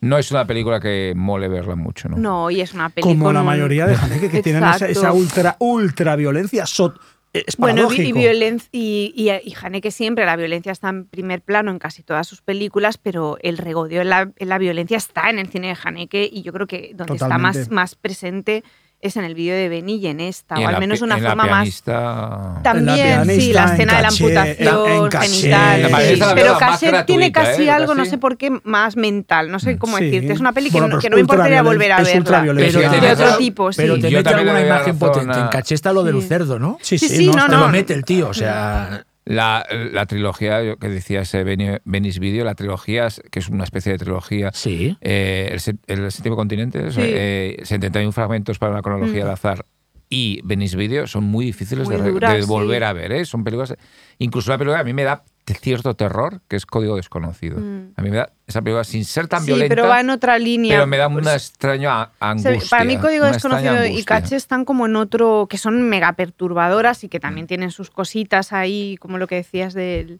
esa escena en concreto, pero yo creo que están en algo, en un plano como más mental y más obsesivo, ¿no, Jordi? Un poco que no, no Sí, sé, sí, no sí, es el bueno. momento del, de la madre ensangrentada con el televisor detrás porque han matado al hijo. O sea, es Pero que, claro, todo- eso pero- es muy pero- bestia. tío. Pero todas no, no dejan de ser, sobre Sí. todo, terror psicológico. No, no, total. Todas, sí, sí, decir, sí, eso están eh, todas. Incluso claro. las que son más explícitamente violentas, en el fondo el juego brutal de Funny Games es psicológico. ¿no? Y luego dos cosas en relación con, con Funny Games. Una, el carisma de los malos, o sea, son villanos que, que la gente se disfraza todavía como los malos de que tienen algo de variado, de, de- de- derivado del- del- De los lo- drogos, de- exacto, de los la- drugos, de la- de de la fondo, gente mecánica. haciendo cosplay de estos tíos cuando la película Total. realmente es una película de, de- antes Mm. dirías de arte y ensayo realmente. Yo Bueno, recuerdo sí, la película eh, historia, eh, historia de abuelete, verla en el Alexis. Yo en el Alexis. en el Alexis, que era esa sala que entrabas y, te ponías a saludar a la gente. Porque habían cuatro. Alexis solo cua- cuatro. 143, se llamaba ¿Te acuerdas porque había peque- 143 Pero personas. era una caja de zapatos. Era Sí, como, era como sí. este estudio, ¿eh? el Alexis. sí. Y me acuerdo de estar en el Alexis, que igual lo he explicado aquí ya. Y de repente se gira por primera vez el actor de Funny Games y yo, ¿pero qué mierda es esto? En plan, acojonado. No sé si, Ángel, es que esa sensación de decir, ¿qué estoy viendo? O sea, me, me quiero ir de aquí. Sí, ¿sabes? sí, no, no, era. Y yo te digo que recuerdo perfectamente cuando yo vi Funny Games en el Alexis, que era pequeño, estaba lleno y se salió muchísima gente. Hombre, es pero que de unido. muchísima gente. Y al final es un cine que se notaba que estaba lleno porque era pequeñito Es que era muy- y había muchos asientos vacíos a la final de la proyección, pero Sí, sí, 20 sí, por sí. lo De menos. todos modos, ahora que tienes perso- entrenador personal, no te hubiera dado tanto No. miedo cuando, y cuando del te remake mira. no decimos nada. Cuando te está- mira. Ah, es lo que iba a decir. pone y- pelis del remake? Eh, del remake a mí me parece, o sea, yo soy muy fan de estos remakes plano a plano, en plan Yo el de Psicosis. Psicosis, este, pero en este caso, o sea, lo que me parece tremendamente perturbador es que alguien quiera volver a rodar esa historia, o sea, y de la misma manera, o sea, que, ¿sabes lo que quiero decir? Que alguien tenga el cuajo de volver a filmar el horror, o sea, de esa Solo es manera, capaz claro, solo lo puede hacer. Haneke. Sí. Tú has visto, sí. Yo lo he visto, pero- pero no me acuerdo mucho, la Ay, verdad. a mí me gustó. No, no, Yo no. creo A mí que cuando como la vi me gustó. Michael No me me parece tan repelente, me, parece- me dio miedo, sí. Es decir, me parece como una... Yo de que- reconocer que no la he visto, ¿eh? No la has No he visto. visto la, la- la americana. Sí, yo sí, y, y no me disgusta, la verdad. Me pasa igual que con Psicosis. Me gusta más el Psicosis de Bruce Van Sant como ejercicio, pero me parece un, un remake bien. Y además está, vale, que es plano a plano y que es muy similar y que tal, pero está muy bien, los actores están muy bien. Y lo que pasa es que no consiguió, Naomi Watts es que casi no nada. consiguió transmitir nada. Es decir, porque el de Psicosis aún con el tiempo y tal está reivindicado y Mm, tal. sí, y se, este ha, ha se ha entendido la broma, pero aquí no. Aquí es una Mm. película que está. Yo incluso diría que mucha gente que no tiene no sabe que hay un remake de, Mm. de, de, de Funny Games, pues fue un fracaso. Hombre, se ha quedado sepultado espectacular, un poco, ¿no? Espectacular. Sí. Bueno, y sobre la estética de, de los, de los malos, en este caso, es, es- bueno, ya lo comentábamos, lo que viene directamente Eh, de la sí, mecánica. Y, y de, las, de hecho, de las, yo creo que la película viene de la escena De del la asalto a la casa del Sí. Pero es escritor. que estamos, pero es que esa escena de, de lo que hablábamos al principio del programa, esa Es- escena esa de la naranja mecánica es pionera en el Sí. home invasion moderno, o sea, Sí, sí, esa sí, sí. violencia, la humillación, la humillación la, psicológica, la actitud medio, la actitud- medio cool, medio ultra violenta, Eso, o pero al es mismo que tiempo. eso, Y todo sin el tema de saberlo, Singing in como the estaba Rain y inventando de un subgénero sin bueno, saberlo. de hecho, yo creo que eh, eh, lo que Anthony Burgess, el, el Borges, el, el- el autor de la naranja mecánica, en el fondo lo que hace es llevar un miedo muy burgués, que es el miedo que en los años 60 hay a toda la violencia juvenil. Mm. Los Teddy Boys, los, los los rockers, las peleas que entre ellos, es decir, eso en, en Inglaterra está a flor de piel ese miedo, ¿no? Y, la- y la- y el burgués bien pensante tiene mucho miedo de todos esos jóvenes que, que- que son- que pueden ser violentos, ¿no? Y bueno, eh, Mm. eso se va heredando eh, y llega hasta, hasta los jóvenes austriacos chiflados Bueno, y de la- Michael Haneke. Y de luego la, Michael la Haneke. crítica que Haneke ha hecho siempre no de la, de la sociedad burguesa austriaca, o sea, quiero decir, que Sí, es una cosa que sí, está sí. en todo su cine. Eh, mira, vamos a hacer una peque- eh, cambiamos muy de bloque, pequeña pausa, una ¿eh? muy pequeña la pausa. Marea nocturna.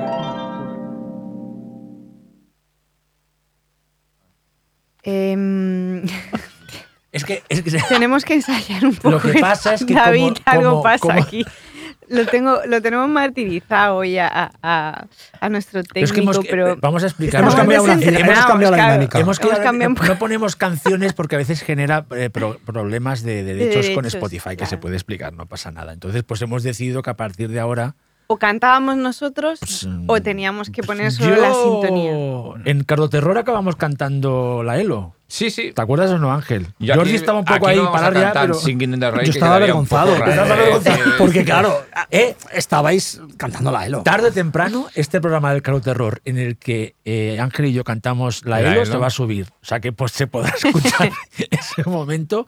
Mágico, ¿tú crees? no fue una de esas cosas Fue mágica, Magia sí, en las ondas. Además, hay que decir que no habrá problema de derechos porque la cantaron de una manera no se irreconocible. reconoce. No se reconoce, con lo cual el algoritmo no puede detectar No lo va a pillar. que ahí ¿no? está. que A ahí prueba está de ELO. Shazam, ¿no? En plan.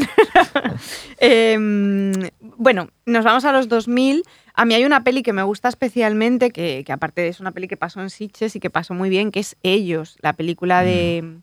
Sí. David Muro y Xavier Palut. Que estos Era- chicos, era la verdad es que no. francés, luego no, lo- era- no- no, no Luego les ha ido demasiado como- bien, ¿no? Como Han hecho alguno que cosas. otro, como alguno que otro de esa época que no se ha Es sabido que, nada. es que pensaba que, que justo de todos estos que tocan como el lo que se llamó como el primer extremismo, Sí, era nuevo- el primero, ¿no? El nuevo extremismo francés, pero sí, luego bueno. hubo como otra ola o no sé qué movida. Bueno, eh, en cualquier caso, casi todos de alguna forma lo tocan porque Alta Tensión tiene también parte de mm, Home Invasion. Sí, sí, sí. Y de hecho tiene algo de terror ciego interior. en la forma de. Y al interior quiero cit- es una de a la que creo, que hay que dejarle un- Hay hay que citarle y, más. y darle Sí, sí. espacio.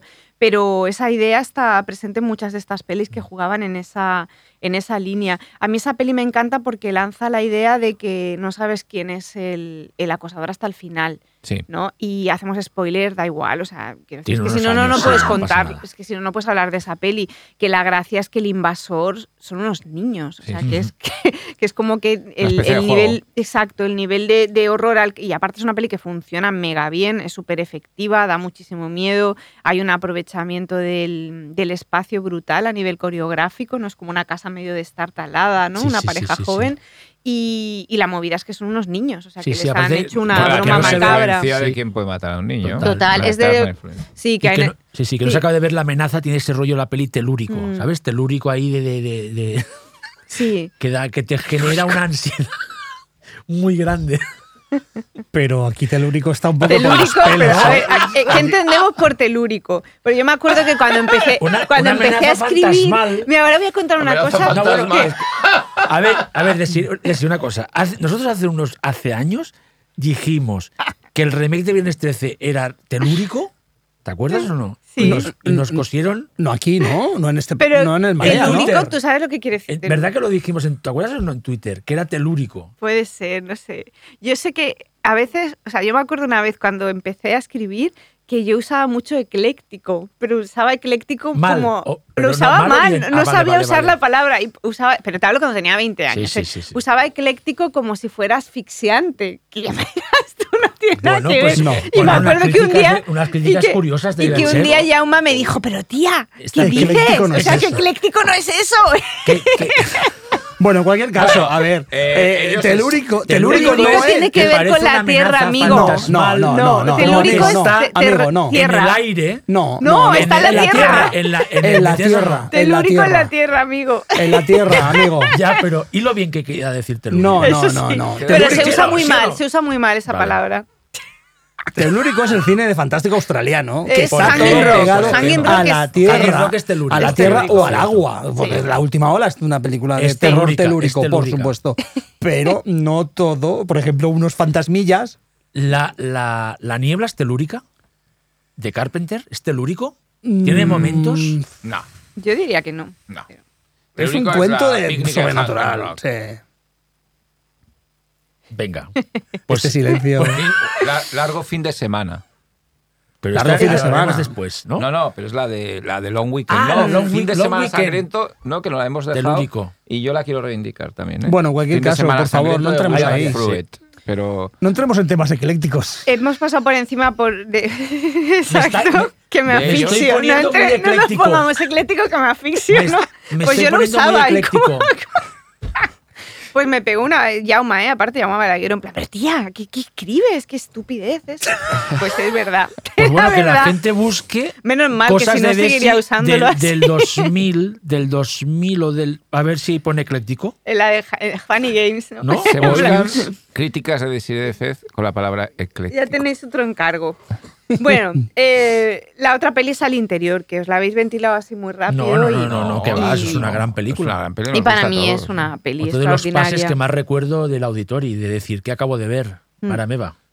Sí, sí, es una película que es fundamental para el cine fantástico europeo y de, y de terror, sobre todo de, de principios de los 2000. Marca, un, un- lo como has dicho tú, una tendencia del extremismo francés, eh, desgraciadamente una tendencia que no ha ido a mucho más, y marca una, un debut espectacular de De. Bustillo y Mo- Mm. eh, Mori, y bueno, es una película que por momentos es aterradora, además. Es decir, Desi, ¿qué tienes que decirnos de Julian son Bust- guapísimos. los dos? Pero, pero a ver, a ver, Eh. si, si ni siquiera, si hasta los confundes. No, no, no, No, no, no, confundo. Alexander y- No, ¿Qué no, no, tiene muy claro quién es Y me adoran, Mauri. ¿a que sí? Por supuesto que te adoran. sí, claro. claro, sí. Esto es, es- Es que creo que los adoramos Pero ahora- todos. claro, sí, son sí. divinos. Son, son con y- al Pero, los confundes, me refiero a que, que como te parecen guapísimos me los parecen dos. guapísimos los dos. Cada cada pero uno es un O sea, estilo. no es lo típico que puedes decir el guapo y el no, otro. los dos son guapos. Cada uno es un estilo, por eso. Nos gustan El a con todos. gorra y sin gorra. Lo el, único más es el más mazas y el más como, bueno. Pequeñico, pero, pero bueno, que tiene algo, ¿no? Lo- Bueno, sí. Hablando, hablando, habla- hablándose del interior. ¿Qué digo, no? Escuchadme, ¿no creéis que cuando pensábamos que Me ya es que he estaba un acordado de poco... Candisha y, Candisha, Yo la dado defendí, Candisha. yo la- te- Candisha dividió el programa. Yo te defiendo hasta Candisha. Te quedaste, te quedaste sola en sola, Candisha. pero yo la defiendo. No, Mi Candisha es como que en- tiene nombre de, sí, de- aquí de la, sí. No. de la- Bueno, en fin, había, aquí sí, aquí sí. aquí sí. Candisha no nos... No, bien, no. No, No, no, bueno, a ver, aquí a- no. Solo le gustó Bueno. Desiree. A mí me gustó No, pero bien, Candisha. no pasa nada. A ver, Bueno. no me parece al interior, o sea, para Hombre. nada. Ni Lib- Libid, que a mí me flipa. ¿Cuál? Libid. me gusta Me mucho. A mí me gusta, pero me, ya me decepcionó. A Fue mí cuando empecé a gusta, decir, gusta. ay, ¿qué le pasa O sea, la segunda ya te Ya, decepciona. sí, pues sí, sí. Pero las veo todas. Creo que nosotros todas. consideramos a No y Bustillo muy guays, pero ellos a vimos. No, nosotros, como sigamos ¿a quién así, no. ¿eh? No, no, a mí me A gustan todas, ya muy lo majo. sabéis. A mí Eh, Lilith me gusta mucho y, y la tercera también me gusta mucho. Que yo no la voy a pronunciar porque mi francés es ¿Cuál, horrible, cuál? pero era como Les- los ojos de. Les Vivants. no sé- Les Jeux sé. Vivants. Sí, pero estaban muy bien. Es algo así, ¿no? Escuchar No, al, no, no, no, esto se deja. Esto se al- deja. al interior, una cosa, al interior, ¿no pensáis que cuando pensabas, cuando, cuando la vistes, dices, esto del Home Invasion ya está todo dicho? Y ves, toma, Claro. No, algo diferente. y a- algo que le has sacado, no, no, o sea, como algo, lógicamente, revolucionario tampoco, pero que unos tíos que supieron Bueno, y la peli. partido, ¿no? Y la peli que empieza siendo. O sea, es una peli como con muchas capas interesantes. Por un lado, como pasa también con Frontiers, que es una peli del mismo año o de más o menos de los mismos Sí, años. de Xavier Jens. Son, de Xavier Jens son pelis que incorporan la situación de las calles en París en el momento y de del movimiento que hay de protestas. Eso por un lado. Por otro lado, es una peli que tiene eh, todo un discurso sobre la maternidad interesante, porque al final la, Sí. es spoiler, pero bueno, tenéis que haber visto ya el interior. eh, la, la persona que invade la, la casa, que aparte es una peli de, de venganza también, Eso ¿no? mismo, Sí, sí, es una, claro, la cosa es que en cuento el argumento, bueno, no hace falta, no hace falta ir al Hombre, detalle, pero bueno, no que pasa hay nada, ¿no? bueno, pero que hay la cosa esta de que, de que hay detrás todo un- una reflexión o un tema en torno a la figura de la, de la madre, la maternidad, el duelo y demás. Y luego que la peli tiene una cosa muy chula, que empieza siendo como una peli de asalto mega realista y mega cruda, con humor en algunos momentos, ¿eh? porque no sé si os acordáis de humor muy, muy negro, ¿no? Cómo mata a la madre, ¿no? Con el palito Sí, este sí, clavándoselo sí, en el, el palo del pelo, mata a su propia madre, ¿no? Que, que no sé cómo. eh, yo ma- una vez hablando con Julien, ves como los, los de estos, me decía que había una cosa que no sé si está incorporada en el, en el remake que hizo. ¿Quién hizo el Miguel remake? Ángel Vivas, Vivas, ¿no? Miguel Ángel.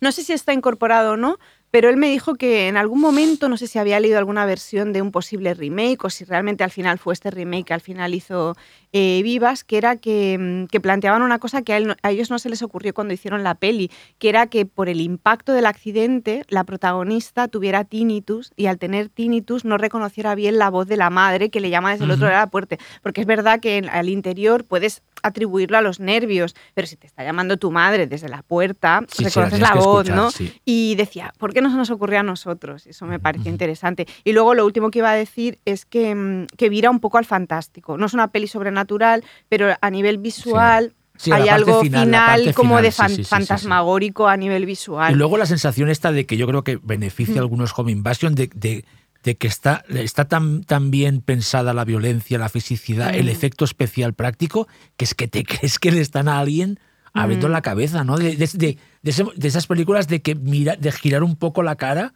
porque está tan bien conseguido el, el- el- el- tanto como está filmado como el efecto especial práctico, que es alucinante y, y que, ha creado escuela, que ha creado escuela. Y la escena a la que un poco te refieres, que es la del vientre, que Sí. es como la metáfora de la, de la mm, invasión, ¿no? Invades la casa y acabas invadiendo el cuerpo, Mm, ¿no? Es alguien que abre la barriga de la embarazada, invade su cuerpo y y, lo ves, saca al bebé ves. y lo ves. otro sería ¿no? un plano, verías una, Mm. como una elipsis. O, no, O sea, no, aquí es lo una, todo. una peli Sí, sí, súper interesante, está bien. súper bien esa peli. Hemos citado a Miguel Ángel Vivas y, y creo que es buen momento para mencionar Secuestrados. Sí. Una peli también muy contundente a nivel expresión de la violencia. Mucho, o sea, Muy, no- muy, quizá de las pelis Sí, españolas no más sangrientas no que. soy muy fan de, de- de Secuestrados, aunque fue un, fue un hito, ¿no?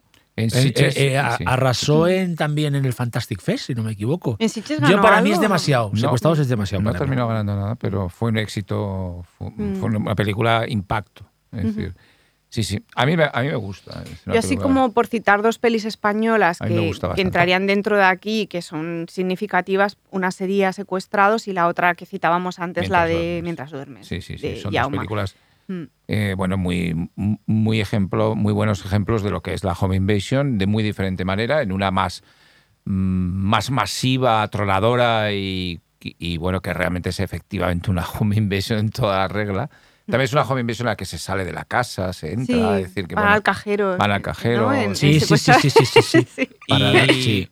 y la, de, mo- mm, la de Mientras duermes, quizá una Home Invasion más... Bueno, la, la invasión está silenciosa, Sí, terrorífica no, igualmente, la- porque la- el nivel de violencia de Mientras duermes es muy heavy. Es O muy heavy. Sí, sí. sí, sí, sí, sí. O sea, porque es, Parece una peli de las de antes, que está- de los 70 o de los Total. 80. Sí, sí, sí. es otra peli que, que ahora sería muy difícil levantar un proyecto así, o sea, clarísimamente, porque pf, plantea cosas muy. Bueno, es que hay momentos que directamente sí. no entra, ¿no? Entra, eh, ¿cómo se llama?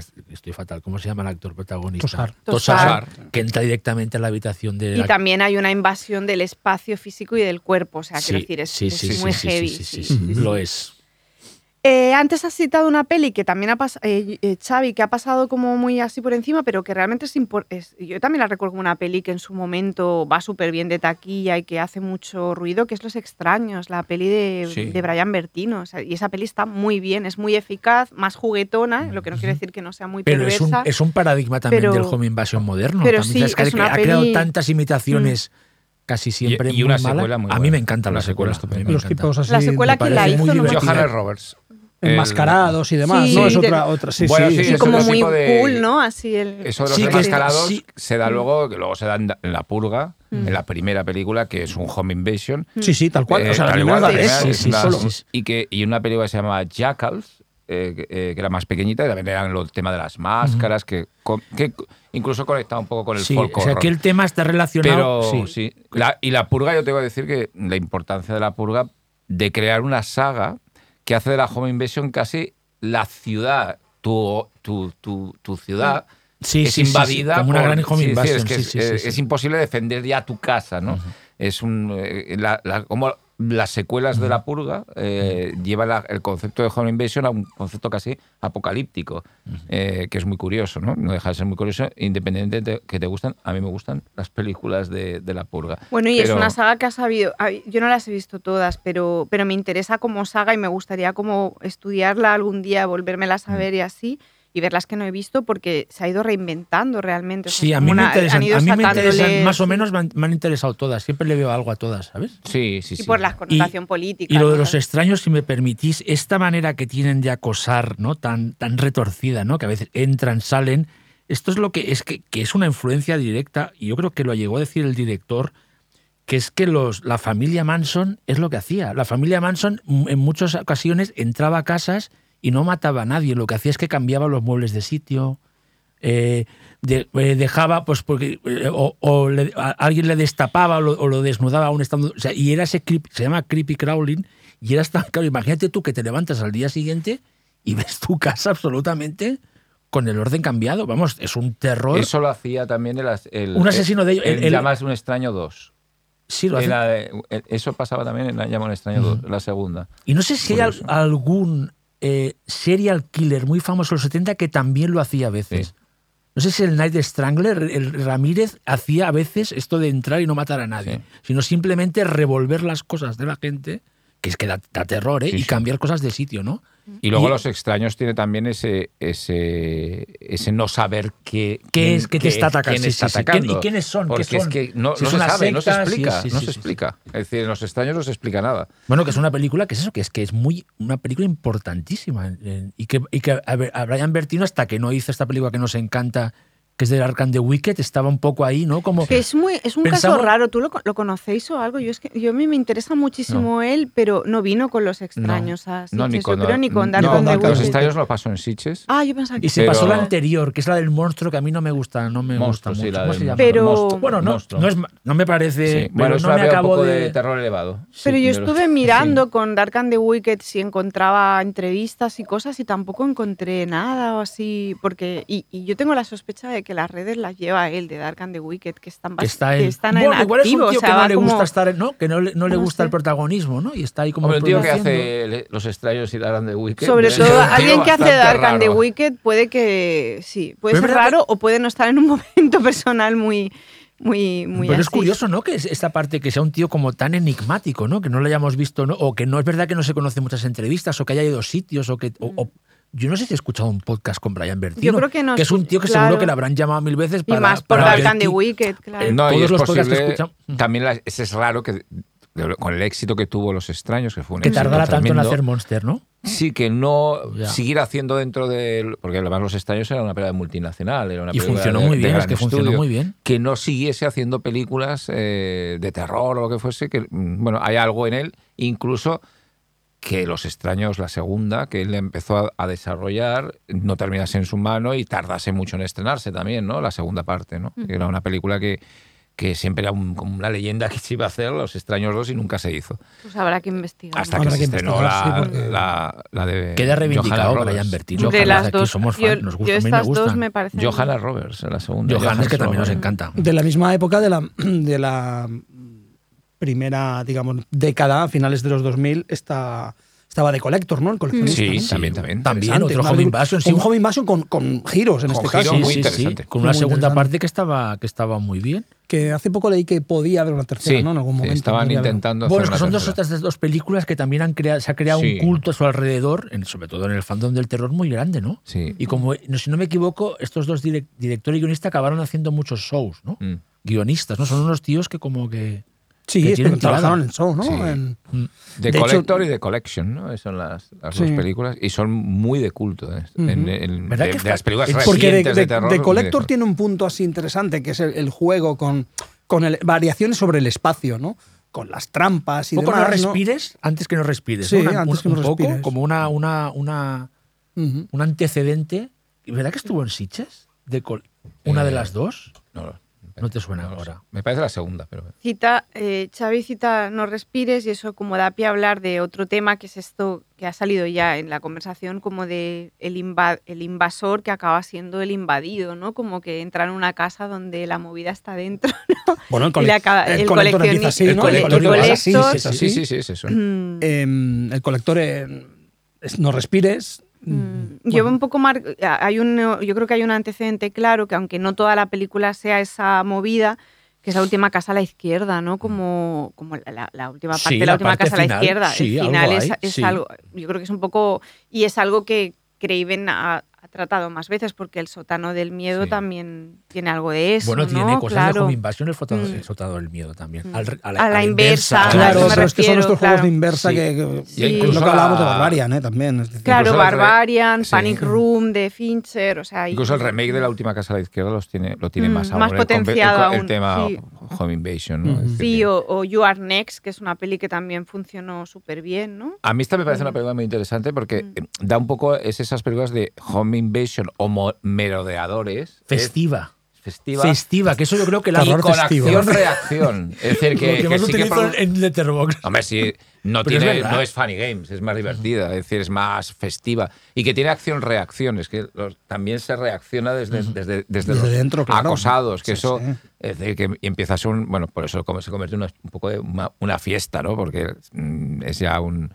es- pero a mí, a mí Joe Arnés me parece una película muy interesante como Adam Wingbar le da la vuelta un poco al, al concepto de, de- también máscaras, también juega con las máscaras, con todo, ¿no? Pero bueno. Y Bueno, de, y de pasada, y de pasada, de si has citado eh, The Panic Room, otra de los Sí. peliculones de Fincher, que claro. vamos, pero sí que es verdad que en este caso lo- me lo, lo llevo más al thriller también, como comentabas tú al principio, pero Es un bueno, que- thriller. que Es un totalmente. thriller, pero es un home invasion. Sí, sí. Sí, sí, sí, sí. Pero bueno, visto desde el punto de vista de, de- de un lugar inexpugnable, ¿no? Es decir, es interesante. Es como un- una especie de recurso para defenderse de un home invasion se convierte casi en el, en el elemento de terror de la película, ¿no? Es decir, es, es curioso, es decir, la forma de salvarte de la invasión es lo que hace incluso más terrorífico. ¿no? Y Barbarian, que también ahí hay un juego muy perverso, ¿no? De que no sabes quién es el que invade, ¿no? En Sí. realidad, o sea, también Sí. es... Ya lo citábamos. También en de las- Detroit, ¿no? Como no respires. Sí. Detroit ahí se generan genera monstruos. Bueno, la decadencia urbana, la, La- la decadencia, decadencia urbana de la Detroit decadencia genera del tejido urbano de Detroit ha sido noticia Sí, en todas partes sí, y es motivo de reportajes, ensayos, sesudos y todo tipo de, de trabajo teórico. O Mm. sea que sí, sí. Y luego habíamos como marcado como derivaciones un poco más personales y de autor.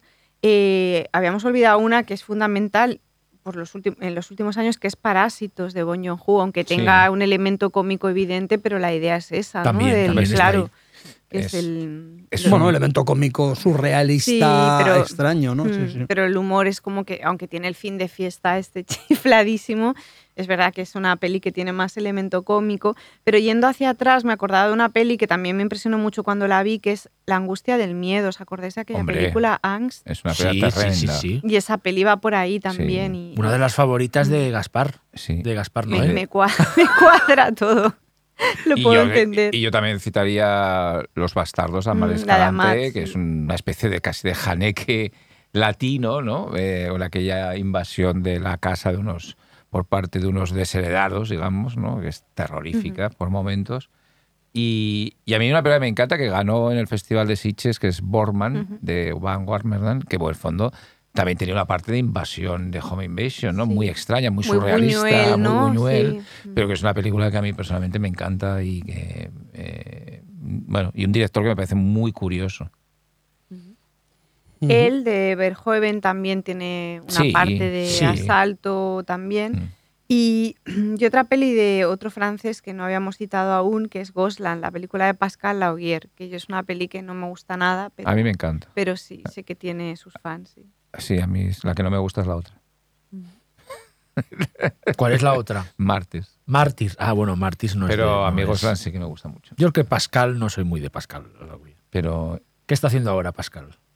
Ni no lo sé. Un, pero- tío que se parece el doble de Philip Seymour Hoffman. Se parece. sí. Estamos de acuerdo, Mm. ¿no? Se Mm. parece mucho. Un dato que no tiene nada, es totalmente frívolo, Bueno, es pero es al- necesario que hay que saberlo. Y yo cuando ha dicho Xavi lo de la fiesta de, tu, de Your Next, que es verdad, también hay película, una película que es una fiesta, es Becky. También sí, es una verdad que película se ver en pequeña. Sitges. Por, cier- por cierto, se acaba de. Se va a estrenar este año en, en el sábado. La segunda la parte. segunda parte. Eh, bueno, y que mm, hace. Es un poco un solo en casa. Que eso también es un temazo. ¿eh? Es decir.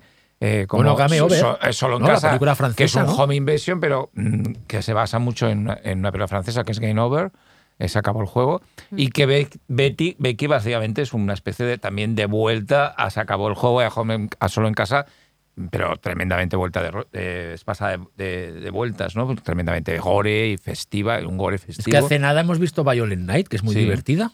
Sí. Eh, Festiva, quizá. Festiva, Joder, también, festiva porque también, Santa Claus que es, es, que es eh, básicamente es- pues es, lo- es, lo- es- es un home invasion de unos terroristas a unos millonarios que les quieren robar Mm. Y entra Santa Claus en un Santa Claus en un home invasion es que ya el, el, gene- el subgénero está llegando ya Hablando de variaciones extrañas, momentos hablando de variaciones extrañas, has citado dos veces, creo, al- reciente, hace pocos mm, segundos, has citado a Buñuel. ¿Viridiana qué? ¿Home Invasion? Mm. sí Por supuesto, sí, ¿no? totalmente Sí. totalmente Por lo menos, lo menos claro, una claro. secuencia, Ya, ¿no? claro, no, No, una- no, secuencia parte, sí, sí. y un rato importante un fragmento Un importante fragmento o sea, importante de la película no, no. es Home Invasion, además de invasores invitados, pero que la cosa se desmadra. Igual que entre Pillos anda el juego, eh, cuando eh, Eddie Murphy invita a un montón de colegas del barrio a la casa Sí. que está ocupando de eh, Dan Aykroyd. O sea Que Jordi y yo la hemos visto estas navidades, parece, ¿verdad? Si nos apusimos. es que nos parece una obra maestra. Es que también, lo es, maravilloso, lo es. Pillos Una anda de las- juego. una de las Y Viridiana, las dos, las dos. Hombre, Viridiana es, vamos, sí, Es bastante buena. sí. es bastante buena, sí. Hay otra cosa, eh, hemos descartado todo lo que es elementos sobrenatural, es decir, fantasmas, extraterrestres, Extraterrestres, y demás, sí. pero hay una peli que toca lo sobrenatural, pero que creo que, tienen, que tenemos que hablar de ella, que es As, nosotros, porque aunque hay la coartada esta de que los invasores vienen del subsuelo, No, los mecanismos son de Home, Home Invasion. Invasion, o sea, completamente. Sí. Toda la película. Toda la película toda es la- un, sí, sí, sí, un- sí, un sí, tema sí. de home invasion, vamos, y la casa de los vecinos, Sí. y todo, vamos, sí. sí, sí. Y con escenas muy Mira, brutales. otra o sea, vez Sí, los sí, sí, directores y que de la nueva jornada, miedo, de la nueva eh, jornada sí. jugando con el que me ¿eh? que la veo y me da miedo. Da muy mal rollo. Cuando asaltan la casa a los vecinos da mucho miedo. Que aparte Steve Heidecker, el padre, Sí. se me hace mucha gracia que esté ahí sufriendo, pobre. ¿Sabéis que voy a volver a Verás? Deberías. Sí, voy a Sí, volver a porque verlas. tú estabas que Sí, más porque- que no. Sí, yo fui el, el- Sí, que no la te- nota no- un que poco... bueno, pero Sí, discordante. A mí es una película que cada- me gustó mucho el día que la vi, eh, mm, realmente muchísimo, y cada vez me gusta más que la veo. A mí la he me visto varias gusta veces. mucho, ¿eh? Parece, yo tengo que decir que parece la mejor película de Jordan Peele, siendo que Nope me gusta mucho, pero... es Creo que voy a volver a ver Nope también. Entonces, Claro. claro, es que tengo que verla- volverlas a ver todas. Sí, sí, es que... Get, out, no- Get Out no, porque me Jordan encanta. A mí me- Get Out para mí es la mejor, pero Para las no, otras a dos mí me no, a mí- flipan. Mm. Pero yo creo que, te- que Jordan Peele sí, te- merece que lo veas otra vez. María Nocturna es, es Jordan Peele friendly. Lo Muy intentaré, friendly. lo intentaré. Jordan, Sí. si estás escuchando el programa, Jordan, Vente, Vente, vente, ¿no? vente, lo Jordan. intentaremos Sí. en inglés. Después del reportaje que te hizo, que hizo Desiree sobre tu eh, recuperación de The Birthday de Eugenio Mira, Jordan, 20. Exacto. Vente, Jordan. Además estamos muy Qué contentos. bonito eso. Quedó bonito, quedó, bonito. quedó No te dije nada por circunstancias Ya, eh, ya de la entendí, vida. no, no, pero estoy muy contenta. Estamos Y muy contentos Yo de que hasta hayas, me puse la peli hayas, hayas dejado Twilight Después de leer el decir, artículo. Eso después sí. de dejar La- Twilight vi que lo, que la viste. Me puse el, el mon- el montaje este de dos horas que me parece ¿De cuál? maravilloso, de The Birthday. sí. Es el montaje que él quiere, vamos. Por cierto, hablando de Twilight Zone, eh, Xavi mencionó uno de los mejores home invasions de la historia, que es Los Invasores, The Invaders, Sí, sí, el sí, episodio... Lo que pasa es que es verdad que son eh, unos alienígenas, pero es, es también es La ADC, dinámica La es de- dinámica La es lo dinámica es de mismo. O sea. Agnes Morhead, que está maravillosa defendiéndose de estos, de estos extraterrestres diminutos, que es que es un home invasion de. de vamos, Bueno, extraterrestres no sé qué decirte. ¿eh? O no, bueno, no sabemos. No, no son. No recuerdo el final no ahora. vamos a decir nada. Ay, no recuerdo el final, pero bueno. Bueno, no, no, eh, pero de es que al hecho- final mejor no decirlo. Sí, claro, porque cierto, si no- es verdad. Claro, no, no ese es el, giro gracia. de la película. Es el giro, Sí, es sí. el twist. Pues una pequeña pausa y entramos de lleno en terreno Shyamalan.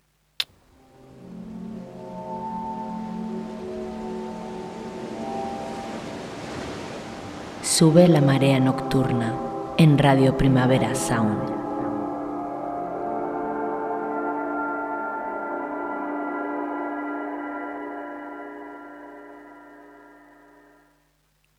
Eh, Bueno. pues vamos a empezar con. Vamos a entrar de lleno en Llaman a la puerta. Y tengo que contar una cosa que es muy No- graciosa. Knock at the cabin. porque en el momento en que preparábamos este, este marea, Xavi sintió que, nos- que ese no era el tema, que el tema del, que teníamos que hablar era de las pelis de, De la- terror en claro, de las pelis de terror en cabañas. En, en cabañas. Claro, a las dos horas era demasiado, Y ¿no? estuvo a punto de convencernos de hacer dos horas Bueno, de terror en cabañas. A Jordi a, no. a mí en ningún momento me convenció dedicarle dos horas a, a películas en cabañas. Pero es que hay muchas. Ahora Sí, mismo, pero claro. ahora, por cierto, Ahora me ahora, pilla- ahora me semana pillas en blanco, ahora ¿no? sangriento. ahora me vas a decir, pero dime cinco. Y, rollo, No, mira. Ahora va a estoy en blanco, ¿no? Me a Xavi, yo pensaba que todo empieza con Evil Dead, pues, aquí llamada Posesión Infernal, y todo acaba con Cabin in the Woods. Ya está. Pero ahora está esta. Knock at the cabin. Pero esta no es una película de cabañas. Cabin Fever. No es una película de tiene algo, cabañas. ¿eh? Tiene Cabin una Fever cabaña. 2. Tiene un- hombre, joder, ¿cómo se llama la peli? 3. No Cat the Eh, Cabin. No Cat the. Cabin. Pero podría ser una habitación de un No. hotel, o sea... Pero el título está ahí. Bueno, no, No, porque está en medio yo- del, ca- yo- del y en el fondo Yo- no está. eh, el, el, el leitmotiv es también un poco Cabin in the Woods. Sí, no, no, Sí, y, era- y que, es muy un Cabin in the Woods, de sacrificio para que. y que hay, Xavi, que hay, porque, no sé, Cabin Fever también, por ejemplo. Cabin Sí, Fever, y las eh, secuelas. Y las secuelas. Te- Han salido varias cosas. Pero Cabin Fever es el nombre de una enfermedad, ¿eh? De un, de un- bueno, de una Mm. Porque enfermedad, de una la afección. fiebre de en las secuelas de Cabin Fever, la 2 y la 3, no hay cabañas. No hay cabañas Ya ya. no. es- Ya Hay fiebre de cabañas, ya. pero no hay cabañas. Pero bueno, que es un buen sub subgénero, ¿no? Hubiera sido un reto hacer terror de cabañas. Las invasiones de cabañas. no, Que sí. Hubiera sido un reto En hacer Conan había cabañas. terror de cabañas. Pero te has apuntado unas cuantas, ¿o no, no? no, no, no. no. Bueno, pero hay, hay. A ver, a ver las no, a ver las islas me, me tendría que Bueno, poner. ahí yo lo que decía me sí, tendría que poner a buscarlas bien porque ya ves veo tantas películas al, al mes Mm. Al que es que- día. es esta, que semana, est- esta semana no has visto pelis de cabañas, ¿eh? no No, yo te veo, te- te- no, te- no, te- no, te- no, no, tenemos no, no, controlado no, las películas habría que definir el concepto cabaña. ¿Qué es, qué es cabaña? ¿Qué entendemos ¿Qué es- por qué una cabaña? por una Tre- de cabaña? cuatro señores de Barcelona. cabaña y choza. Eh, Porque a veces la casa de campo gente en broma dice, No. tienes una choza para mí no sé qué. una ¿sabes? cabaña es la Es de cabaña madera. no es la cabaña de posesión infernal eso es una cabaña estamos de acuerdo o no Esa es la cabaña del bosque. eso es una cabaña del bosque esa es la cabaña el resto puras imitaciones ¿Y las cabañas de los árboles? ¿La casa del árbol? Se- Eso es la sería- casa del casa sería- del árbol, casa del árbol. Una película A que estoy diciendo yo entre líneas todo el programa, la de Fin de Semana Sangriento de William Fruet. ¿Es una cabaña? Bacaro. Es una casa en- de esta del Una bosque, casa en el campo no es una no cabaña. Es, no es una Y una cabaña. casa en la playa no es una No es cabaña, una aunque una cabaña. cabaña en la playa podría ser una cabaña. Tiene que ser una cabaña en el bosque. Y, con, y de madera. Y de madera. Sí, claro. Con un poco de paja. Exacto. Por ejemplo, mira, fíjate, la peli esta última que está bien del Travis Stevens, ¿cómo se llama? Que me, que me lío. Eh, Estoy fatal. Bueno, Sí. es en una cabaña. sí. Es una cabaña en el bosque y es totalmente diferente a lo que has visto de... Y Hansel y Gretel. de lo que has Gretel visto y de Hansel una- también es una cabaña. Es una cabaña. Caperucita Roja también cabaña. Después el musical ese que hizo Meryl Streep, Into the Woods, es Hay una cabaña. cabañas. Sí, no, es ¿Tienes que cabañas, pero Nos daba, cabañas hay, si es que cabañas sí. hay, eso no cabe duda. Nos No daba, ¿eh? Nos daba Pero a ver, escúchame. Hablemos de la cabaña de vamos, a, vamos a Hay de, cabañas. vamos a hablar de Knock at the Cabin. Bueno, Venga. a, a Desiree le ha entusiasmado. A mí me ha flipado. A mí no es de las que más me A gusta mí de me ha Shyamalan, ¿eh? gustado, pero bueno. De hecho, bien. es de las que lamento decirlo. Y seguramente dentro de un año diré, tengo que volver a ver Knock at the Cabin, porque es de la que menos me gusta de, de Shyamalan. Pero, pero está bien, hombre. Las, la que menos me gusta de Shyamalan, de- las que menos me gustan de Shyamalan me parece son una muy buena buenas. película. A es mí, una me, buena película. a mí me parece De lo mejor, sí. ¿de qué, ¿en qué puesto Pero la es que pones? para mí Shyamalan casi todo es de lo mejor. O sea, quiero decir, para mí realmente solo hay dos pelis que para mí, que ya lo hemos dicho mil veces, la de The Last Airbender. Sí, las dos que hizo ahí. ¿Te en gusta medio. la de Lambert? Claro, y la del Sí, sí, nos hijo de Will Smith, que no me sale. After Pero es que todas me parecen muy buenas y algunas me parecen excelsas. O sea, es decir, Sí, sí. mm, pero en esas excelsas entrarían pelis que, o sea, no solo metería el sexto sentido y Las metería el protegido, o sea, es que Meterías de verdad metería también. The Happening. No, pero metería The Visit, por ejemplo, que para The mí es una Invasion, peli Invasion, por Home exacto, Invasion. Home Invasion, Home Invasion. efectivamente. Mm. Sí, sí, Home Invasion. Con que un- es un- con un giro con- bueno, invertida, ¿no? O sea, Sí. los, invas- los malos están dentro, ¿no? Sí. Ya, pero, han son- invadido pero han antes. invadido Sí, antes. Hace- Exacto, antes de empezar la película, exacto. Y luego invaden a los invasores, a los que, a Me los que encanta llegan. The Visit. Me, encanta. Me parece- Visit es The muy Visit buena. muy Pero a mí, Old, ya lo sabéis, para mí es una de mis pelis favoritas de género fantástico de los últimos Esta me, gusta, años. eh, o sea, me a gusta mí me más gusta Old más que estas. Old que esta A mí también. también. y esta me parece soberbia, o sea, pero contadme y yo luego os explico por qué. Bueno. No, a mí es una película que me- es una película que me gusta, creo que está, que está bien planteada. Eh, le pesa un poco, creo yo, eh, el, basar, el basarse en un, en un- en un En un material libro. ajeno, que ha hecho desde luego una visión muy suya, ¿no? Pero me parece que lo que añade del libro o lo que... el- se fuerza a explicar determinadas cosas basando en- basándose en un texto ajeno que yo creo que no le sale muy bien. Y hay un momento en el que directamente... eh, Son spoilers ya, ¿eh? Sí, Sí, Entramos spoilers. en Entramos en spoilers, spoiler, con lo sí. cual Un segundo, spoilers. Ahora ya podéis apagar y si no volvéis cuando hayáis visto la película. Adelante, Jordi, ya puedes. Exacto. David, que me ha dicho también que le avisara al técnico que se quitaba los cascos. Vale. En, en terreno Perfecto. spoiler. Hay una cosa que me parece muy poco. ah, Shyamalan no es la sutilidad hecha, hecha persona, nunca lo ha sido. No, es decir, jamás. Es, es un tipo que a veces eh, tiene esa- extrañas salidas de tono que nos encantan. Pero aquí tiene una salida de tono que a mí me parece un poco digna de él. ¿eh? Cuando los personajes te explican. "Ah, Eran los cuatro jinetes Pero, del ya, pero apocalipsis. yo creo que ya está claro desde el principio. Sí, claro. Entonces, no creo que eso lo haga por si alguien no lo ha pillado. Yo creo que está tan integrado ya en. O sea, yo creo que da tan, eh, da, da tan por hecho que lo has pillado porque es, que está, es tan claro desde el minuto uno. O sea, en el, desde la presen- en el momento en el que ellos se presentan, ya sabes que son los cuatro jinetes del apocalipsis. Entonces, que luego haga ese apunte, no lo siento como una explicación por si alguien no lo ha pillado, sí, sino porque lo sí, tiene parece- naturalizado. me parece Yo creo que es poco un digno, me parece- subrayado por si me acaso. parece poco Ah, pues yo no lo creo- porque sí. aparte, ah, solo con, el- con el, re- aparte todo el tema de del el, el soporte que tiene la televisión, de cómo va afectando el mundo y todo, o sea, Ya, yo creo que es tan pero obvio hay que muchos no... espectadores que no se habrán dado cuenta que son los cuatro jinetes. del Pero es- apocalipsis. pues es porque pensar están- que son muy sobre todo porque tontos. están invertidos. sobre todo porque en- en algún oye, caso sí, están tontos no son. cambiados. No, pero si es hay que no- gente que no no. se da cuenta que no son los cuatro jinetes del apocalipsis, hay gente que igual no se da cuenta. Pero Puede que es ser. una cosa muy clara, o sea, no quiero No, decir que no, no, no no. lo esconde en ningún momento, Ya, no creo que pero sea una se verbaliza revelación. de esa manera sí que es un poco. A mí, a mí que le encontré, o sea, yo puedo entender, ¿eh? Tal, pero incluso en el caso, que no lo creo porque de verdad que creo que desde el principio es muy evidente, o sea, no, qui- no quiero decir que sea tonto nadie, más me valdría a mí, cada espectador, total respeto por todos, Sí. pero, pero, pero que creo que en este caso es muy obvio, o sea, creo que realmente... o sea, no, no hay nada, no, no es como, ah, era esto. O sea, creo que, No, bueno, sí, creo que tampoco es muy una gran claro, revelación. no, es una revelación. pero no, es, no es mi único problema con la película, aunque insisto, a mí Sí, sí, la película me gusta. O sea, A mí también. estamos en uno de esos casos, como me ha pasado otras veces aquí, ¿no? Que, que son películas que me gustan, lo que pero pasa es que no- me llegan a entusiasmar igual como, que a mí, como, igual que a mí. como a Desi, ¿no? Lo mismo que yo. Con Black Phone me pasó lo mismo. También, Parecía- parece que no me guste, pero en realidad. ¿Cuál, cuál? Black Phone, sí, sí. Black Phone y, otras que nos ha pasado otras veces, ¿no? Mm. No me, no me acaba de gustar mm, la insistencia de los. O sea, la construcción de los personajes. Los dos, que, los dos que están en la cabaña, los dos padres de la niña. Me parece la construcción, y especialmente de uno, no recuerdo ahora el nombre de ellos, ¿no? Pero ¿El violento o el no violento? el violento. El violento. el violento. sí. mm, la ¿Cuál es el violento? El, el- Bueno, el que tiene en un momento que una recibe, el que recibe la agresión Sí, o sea, el el que que se da el golpe en la cabeza, no, el otro. el otro. El otro, el sí, otro. que recibe la agresión, entonces a, a nivel de Bueno, el que agarra la pistola, digamos, el- el a que nivel que ha sufrido una homofobia muy grande en general en su vida, pues mira, otro tópico del House Invasion, ¿no?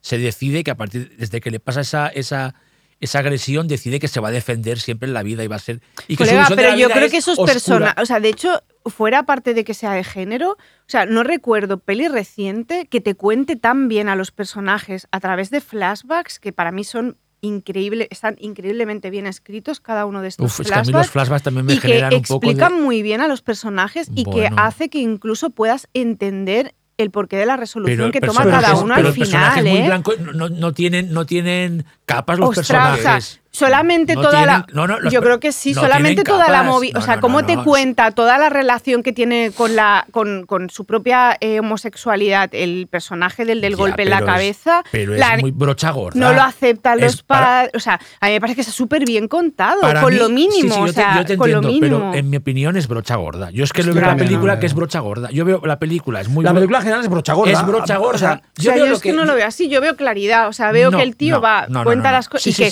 yo te no. Sepa contar a los personajes así, de una forma tan rápida y que puedas entender, estamos hablando de una peli de Home Invasion y una peli de acciones en la que, en la que eso es el fondo, como si dijéramos, no es una peli que vaya de homofobia, o sea, no va de No, no, ese no, no, es el tema para nada. Y yo creo que lo que te da de la- De lo, poco ellos- que te cuenta del perdona, ¿eh? de Sí, los no, no. personajes es más que suficiente para que entiendas las dinámicas y las conductas y eso es muy difícil de contar con tres flashbacks que se montan la Ya, peli. pero no, pero y yo yo creo es que, que- lo cuenta muy bien, o sí, sea, pero es todo muy Pero es, aparatoso. no, Es pero muy no, a mí no no me es nada elegante, no es muy, es A muy, mí es me muy- parecen es muy- unos Es muy flashbacks. torpe, Pues no, no, a es muy mí, torpe. Hostia, a mí al no, contrario, a mí no ¿eh? parece- A mí- a a mí mí es que además me lo parece. película eh, me parece, mm, la sigo con mucho interés, no me parece para nada tan aparatosa, me parece la película bastante, clara, o sea, para mí es bastante clarísimo. clara, me parece... No, no, pero también ah, si no está, no está, no Sí, está en, en sí, Clara contradicción es- con es Clara. muy ¿eh? No, pero tampoco me parece. Y está bien, También ¿eh? os diré que no me parece la, la que me llevaría a una isla desierta de. Shyamalan, pero sí que está- pero sí que me gusta mucho. Lo que pasa es que vengo de un All que me encanta, que me, me parece de, de lo mejorcito de, de su carrera. Pero es una película precisamente, y a lo mejor aquí eh, rompo con mucha gente. A mí lo de los cuatro jinetes me encanta. Pero es que aparte es un- Que lo explique, que los, bueno, sí, Que, sí, te- sí. que lo explique, Sí. que los verbalice. A mí no, bueno, ya está. A mí me gusta. Es que no. no Es que nunca ha sido sutil, Se atreve además. a hacer algo que, bueno, que creo que es muy arriesgado y le sale bien. Y a mí esas películas Pero con sería ese- mejor si no lo explicara. Para mí sería mejor si no lo explicara. No lo sé. Bueno, es evidente, quiero decir. Yo- Es evidente que es un trabajo que tienen que hacer los críticos y el espectador. Estos tíos son, en algún caso, una variación de los cuatro jinetes del apocalipsis. Pero es un mal menor, Jordi, eso, ¿no? Por, por supuesto. Si te he O dicho que es quiero- una película que me gustaba. esas Quiero películas- decir que no- Esas películas así que con no ese me- tono. Pero que la sitúa muy lejos de Ya. una obra maestra Yo para mí. también. o Oh, sea, pero es decir, muy, no, no sé. Esa- ¿eh? esa O sea, película- bueno, a mí me pasa que estas bueno, películas con, con un o tono. no, como quieras tú. Con un tono de fondo evangélico raro. eh, Pero a mí lo me- tienen todas, no, señales lo tiene también. Pero que lo Sí. tiene un poco también una película que a mí me encanta, que es El despertar de Sharon, una película de, el- de- del, del- del Michael Tolkien, que prácticamente Sí. está muy poca gente ha visto, que tiene ese tono evangélico del, del fin del mundo. Que por cierto, en una escena Sí, también es la- los de cuatro jinetes del ¿no? apocalipsis. Tengo que, tengo que Es decir, cazarla esta. La están comparando cuatro mucho con jinetes esa del peli. apocalipsis, que es una chica que em- empieza verla. a tener llamadas de, Sí, sí, sí, sí, de- sí. de que va- le van diciendo que va a ser el fin del mundo y se va al desierto para, para huir y se le aparecen los cuatro jinetes de Apocalipsis en un momento. Es decir, que te- Ujú. también esa, la sutilidad que tiene en todo momento también desaparece en un momento determinado en la película, también la que yo mm, lo criticaron mucho. Pero a mí me parece, mm, esas películas de, de ese corte quizá a mí me ganan, ¿eh? Es decir, tengo que Pero es que a mí me parecería maravilloso, maravilloso una película en una cabaña en la que a los tipos se le aparecen los cuatro jinetes del apocalipsis, pero insisto, lo que el detalle que me parece menos bonito es que el tipo diga, es que no lo ves, son los cuatro jinetes del apocalipsis. A eso me refiero. Pero a es- ese Pero es que a mí lo veo tan claro desde el principio. Bueno, No, o sea, en Bueno, el no. momento en que les cede voz a cada, a cada uno para presentarse y cada uno representa a uno de los jinetes, es que no sé. A o mí, sea, a mí lo que, a mí lo que no, me o pasa sea, lo veo tan sí, claro. O sea, también podría decir, ¿por Es- qué se es- presentan con tanta que- claridad? sí, Queda sí, clarísimo que que, lo son. Explique. decir que se Sí. explica con mucha claridad que en el séptimo sello el, el señor de blanco es la muerte, ¿no? Mm, no, porque nadie dice, es la muerte, ¿no lo Ya, ves? Pero, bueno, Pero con el pero va, con, look. va con la guadaña. ¿eh? decir, Pero por lleva eso, una guadaña. Pero, pero por eso, precisamente, ningún personaje te dice... Se ha quedado Sí, como pero- el icono de la muerte desde Que no, que no, que no, esa que no, que no, es que no me estáis Sí, te entendiendo. entendemos No, no, perfectamente. no. Lo que pasa que lo que para ti es un, un fallo, para mí no llega a ser ni un mal menor, o sea, simplemente, o sea, pero sí que se entiende perfectamente, claro. Vale, vale. Yo, es yo- yo- a mí lo que me pasa con la- la- que me parece una buena película, me parece una, de hecho, voy a decir una cosa, me parece una obra de madurez de un tío que ya tiene un nivel que hasta cuando hace medianías las hace bien, o sea, buenas películas, o sea, no sé si me- como eso es como un tío que ya tiene una, una manera de contar que me que me hay- siempre hay cosas que me gustarán, ese es el caso. Pero, y aunque sé que todo es Shyamalan, porque tiene otra cosa que yo odié absolutamente, que es el flashback de futuro cuando él se ve con la hija de mayor, que lo quise matar ahí, que me pareció que eso lo hace otro director y lo colgáis del palo más alto Bueno, que Xavi, pero es que O sea, incluso, no, no, no, sí, lo- pero es que incluso partiendo, Xavi, Bueno, de que no- sea una peli perfecta, o sea, todo lo que te da bueno, o sea, Ya, eh, bueno, te bueno, machaca bueno, eso, a o mí- sea, no, pero a mí es lo que me da bueno es normal, no- normal, que no puede pero ser, no- muy no. superior a lo que te haría un tío. yo- el tema es, yo todo lo que veo es Shyamalan, o sea, el flashback ese, el flashback de del futuro, que es lamentable, en el fondo es ADN flashback Yo creo que el tío, no. Shyamalan es un tío que no se dice muchas veces, y no os riáis, pero a veces camina entre lo sublime y lo ridículo Bueno, en cuestión claro, pero de eso segundos. eso hemos. Como Es Brian un- de Palma. es un tío, y me tenéis que dar razón, y es un tío que, No. escúchame, escúchame, escúchame. que El he nombre de. Caín. Sí, sí, no por eso, nada. pero Vale, creo pues que está. aquí, Sí. al final, ese equilibrio de lo sublime y lo ridículo, hay veces que cae en lo, en lo ridículo, y, pero a la vez, eh, como que le valoro que el tío se atreva, porque no deja de ser una película para ser una película de multis- que para las multisalas, es diferente al resto. Pero yo aquí veía cosas de decir, "Ta- esta vez se te ha ido, se te, ha- te has pasado. Es, es mi opinión, ella. O sea, Mm, no, y no solo son flipé. Me son- gustó, me son- gustó, pero sí. no, no flipé. A mí lo de. Primero, no, yo, yo en este, yo no comparto eh, que, que sea un director que se mueva entre lo sublime y lo ridículo. O sea, yo no- Uf, no lo yo- creo. O sea, no, Yo creo que sí. no creo que sea un director eh, como otros, que ese es el juego de base. O sea, puede patinar a veces, puede haber cosas ridículas en sus películas, pero no creo que la que- clave de su cine sea esa, para nada. Pero Alguien que se veces mueve camina- ahí. pero y de hecho, veces que- el- esta, cosa de perdonarle la vida, que a veces leo por ahí a pelis diciendo que son ridículas, La joven del agua o El bosque y tal, no lo puedo compartir. O sea, no lo Bueno, creo, pero es que la sinceramente. del o agua sea, es maravillosa. no, claro, y, pero es y que el bosque, es un pero caso decir, de, de- pero de- no- de que es sublime en vez de ridículo. O sea, no, ese final, por pero ejemplo, mucha gente te dirá que es ridículo. Pero, Pero, pero, no. Equilibrio. Ya, pero quiero decir que no creo que sea un director que se mueva en ese equilibrio, o sea, Sí, para nada. Te puede gustar juega, o no, pero, pero sí no. que juega, yo que no lo juega. creo. Es que Pasa que es un tío honesto con sus temas. Eso es cierto. Eh, es un tío que, plantea sus temas con. No, le, no se avergüenza de nada. Toda Totalmente su ci- movida religiosa está en primer plano todo el rato. Y yo eso lo agradezco. o sea, todo el mundo se va bloqueando por todos lados. Todos los directores acojonados, Desi. frenándose. Este tío tiene esa relación con la fe, tiene esa relación con la religión, tiene esa relación con la familia, tiene esa relación con la violencia. Y le toca un pie. Mira, Jessy, lo primero que. Que Bueno, cualquier pasa- cínico se lo Sí, sí, sí, marque, o sea- cuando salió- alguno, al- alguno de los directores hoy en día eh, cogen claramente esos temas por, por el cuello y los lanzan al espectador sin ningún tipo de, de- de problema, le pasa igual a Terence Malick, perdona. Claro, de también golpe linchado, Terence sí, Malick. sí, sí. Terence Malick, Pero la- lo Pero que es, no, pero la- eso, es no, una, en la- eso no tiene que ver con tu de opinión. o sea, esto es, que me pare- en esto estamos de de- ¿cómo se acuerdo? ¿no? O sea, quiero de decir, no, pero, Eh, que, pero sí, que quede de- claro la esto. de o sea. Tú has hecho ese apunte sobre la, como la sobreexplicación en la peli,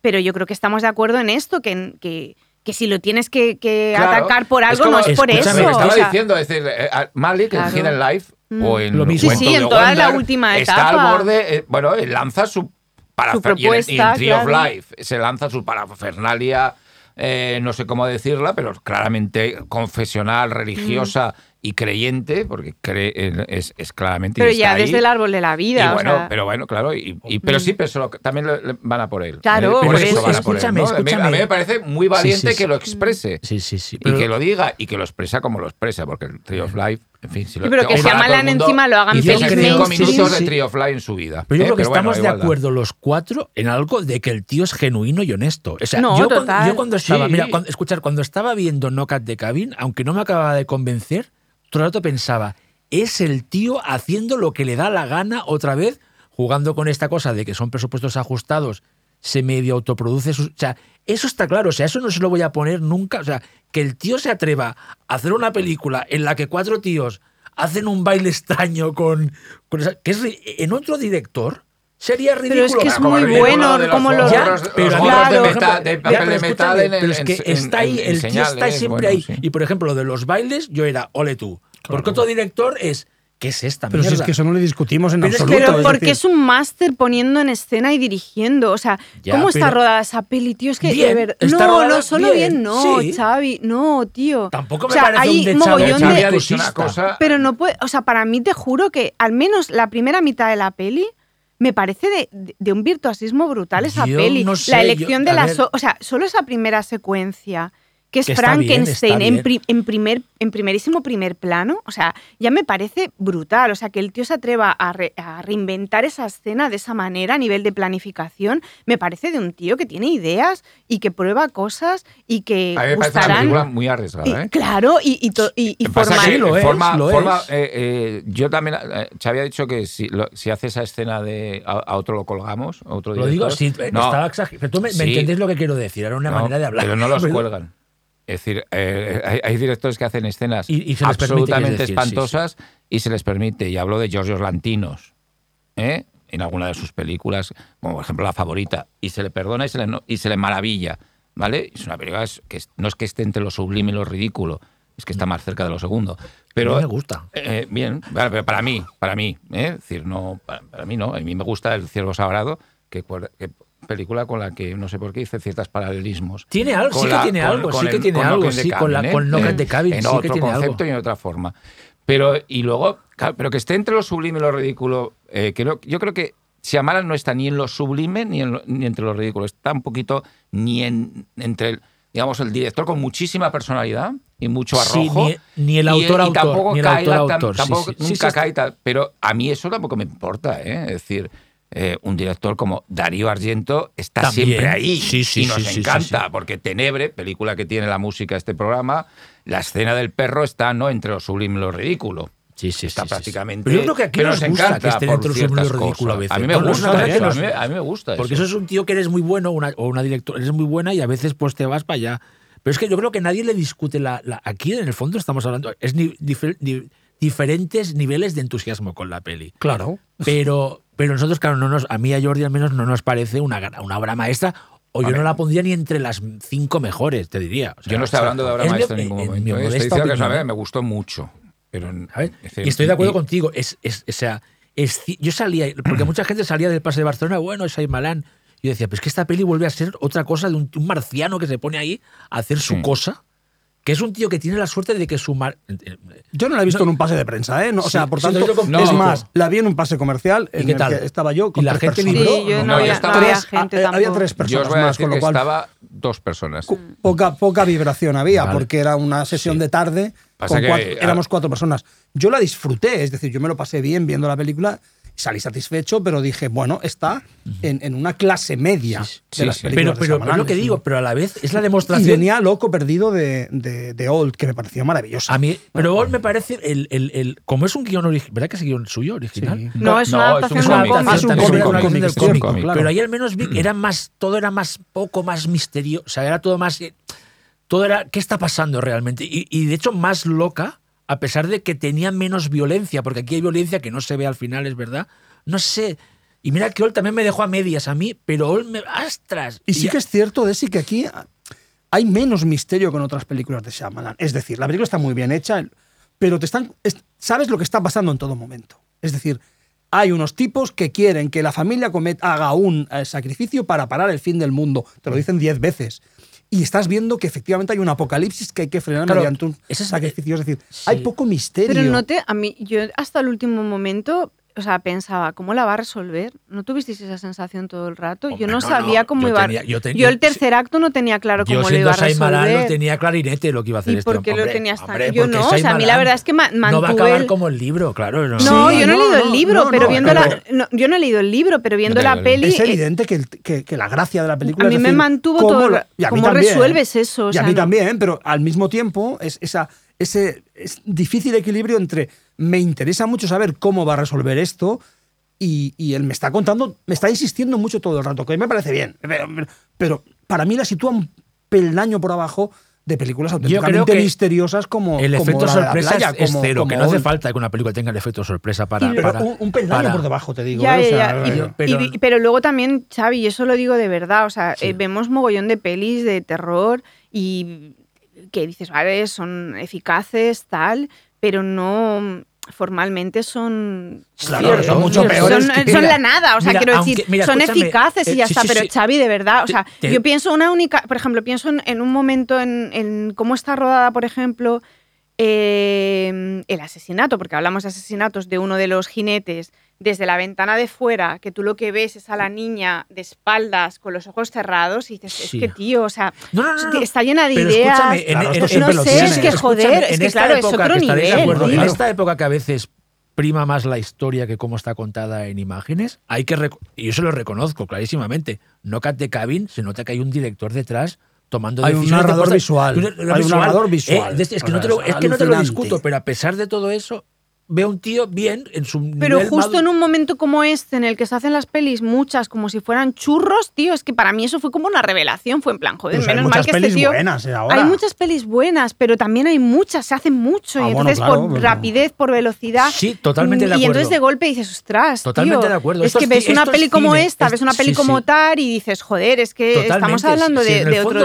otra más cerca liga. de lo que tío, parece, o sea, pero mm, mm, Claro, es que estamos hablando de otra liga. Es que se llama Vamos a está en otra liga, es- por supuesto. ¿sabes? Está en la liga de los que le hemos Pero dedicado un programa entero. En, ¿no? Grandiosa, no. Para mí está un, sencillamente, es que está un peldaño por debajo de las grandes películas de Fíjate, yo me acerco a un sólido 7.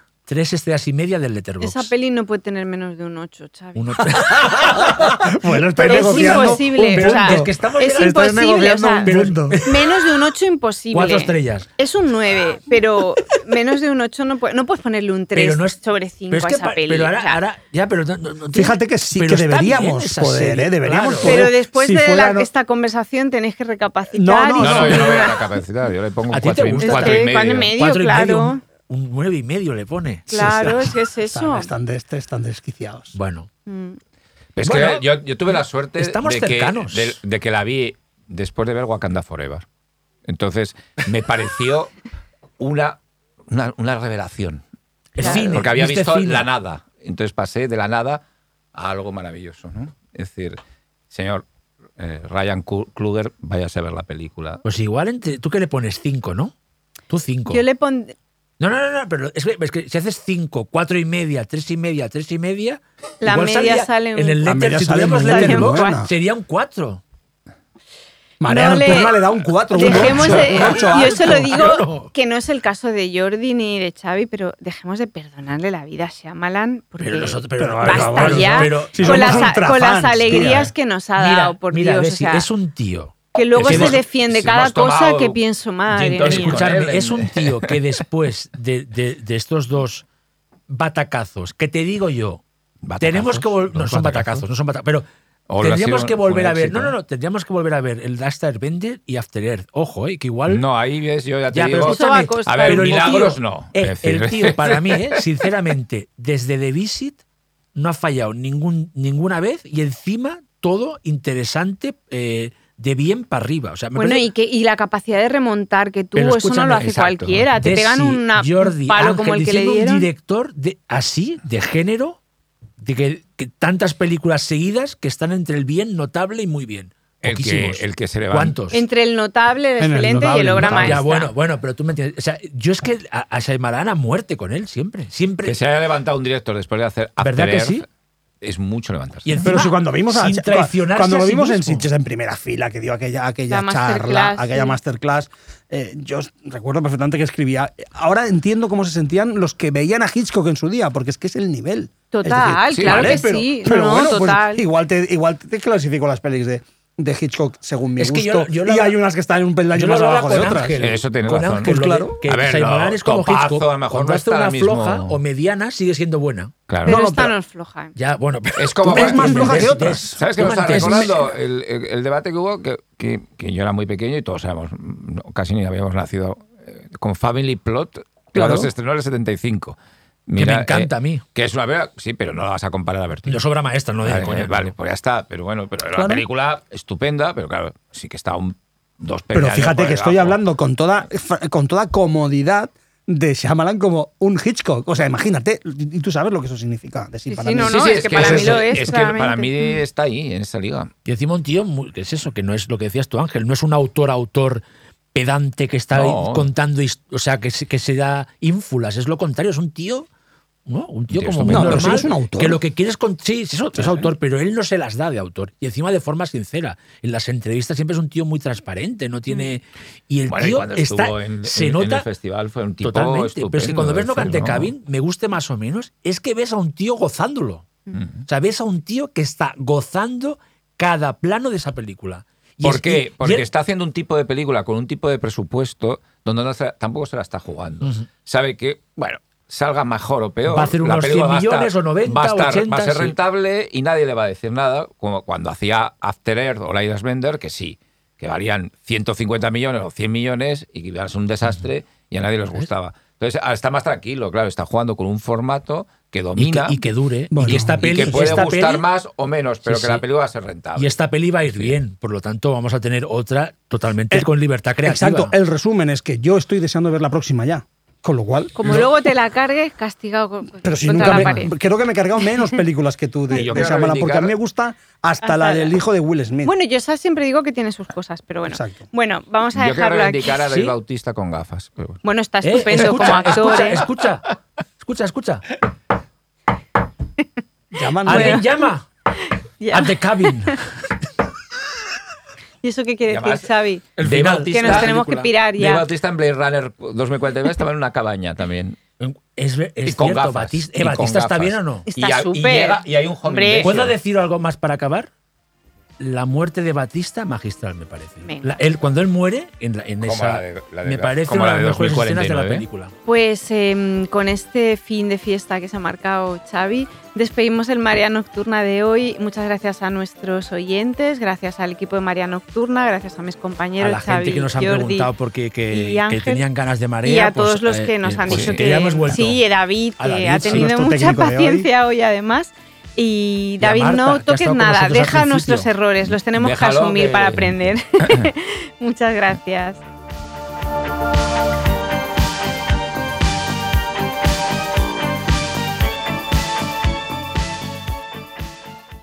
RPS.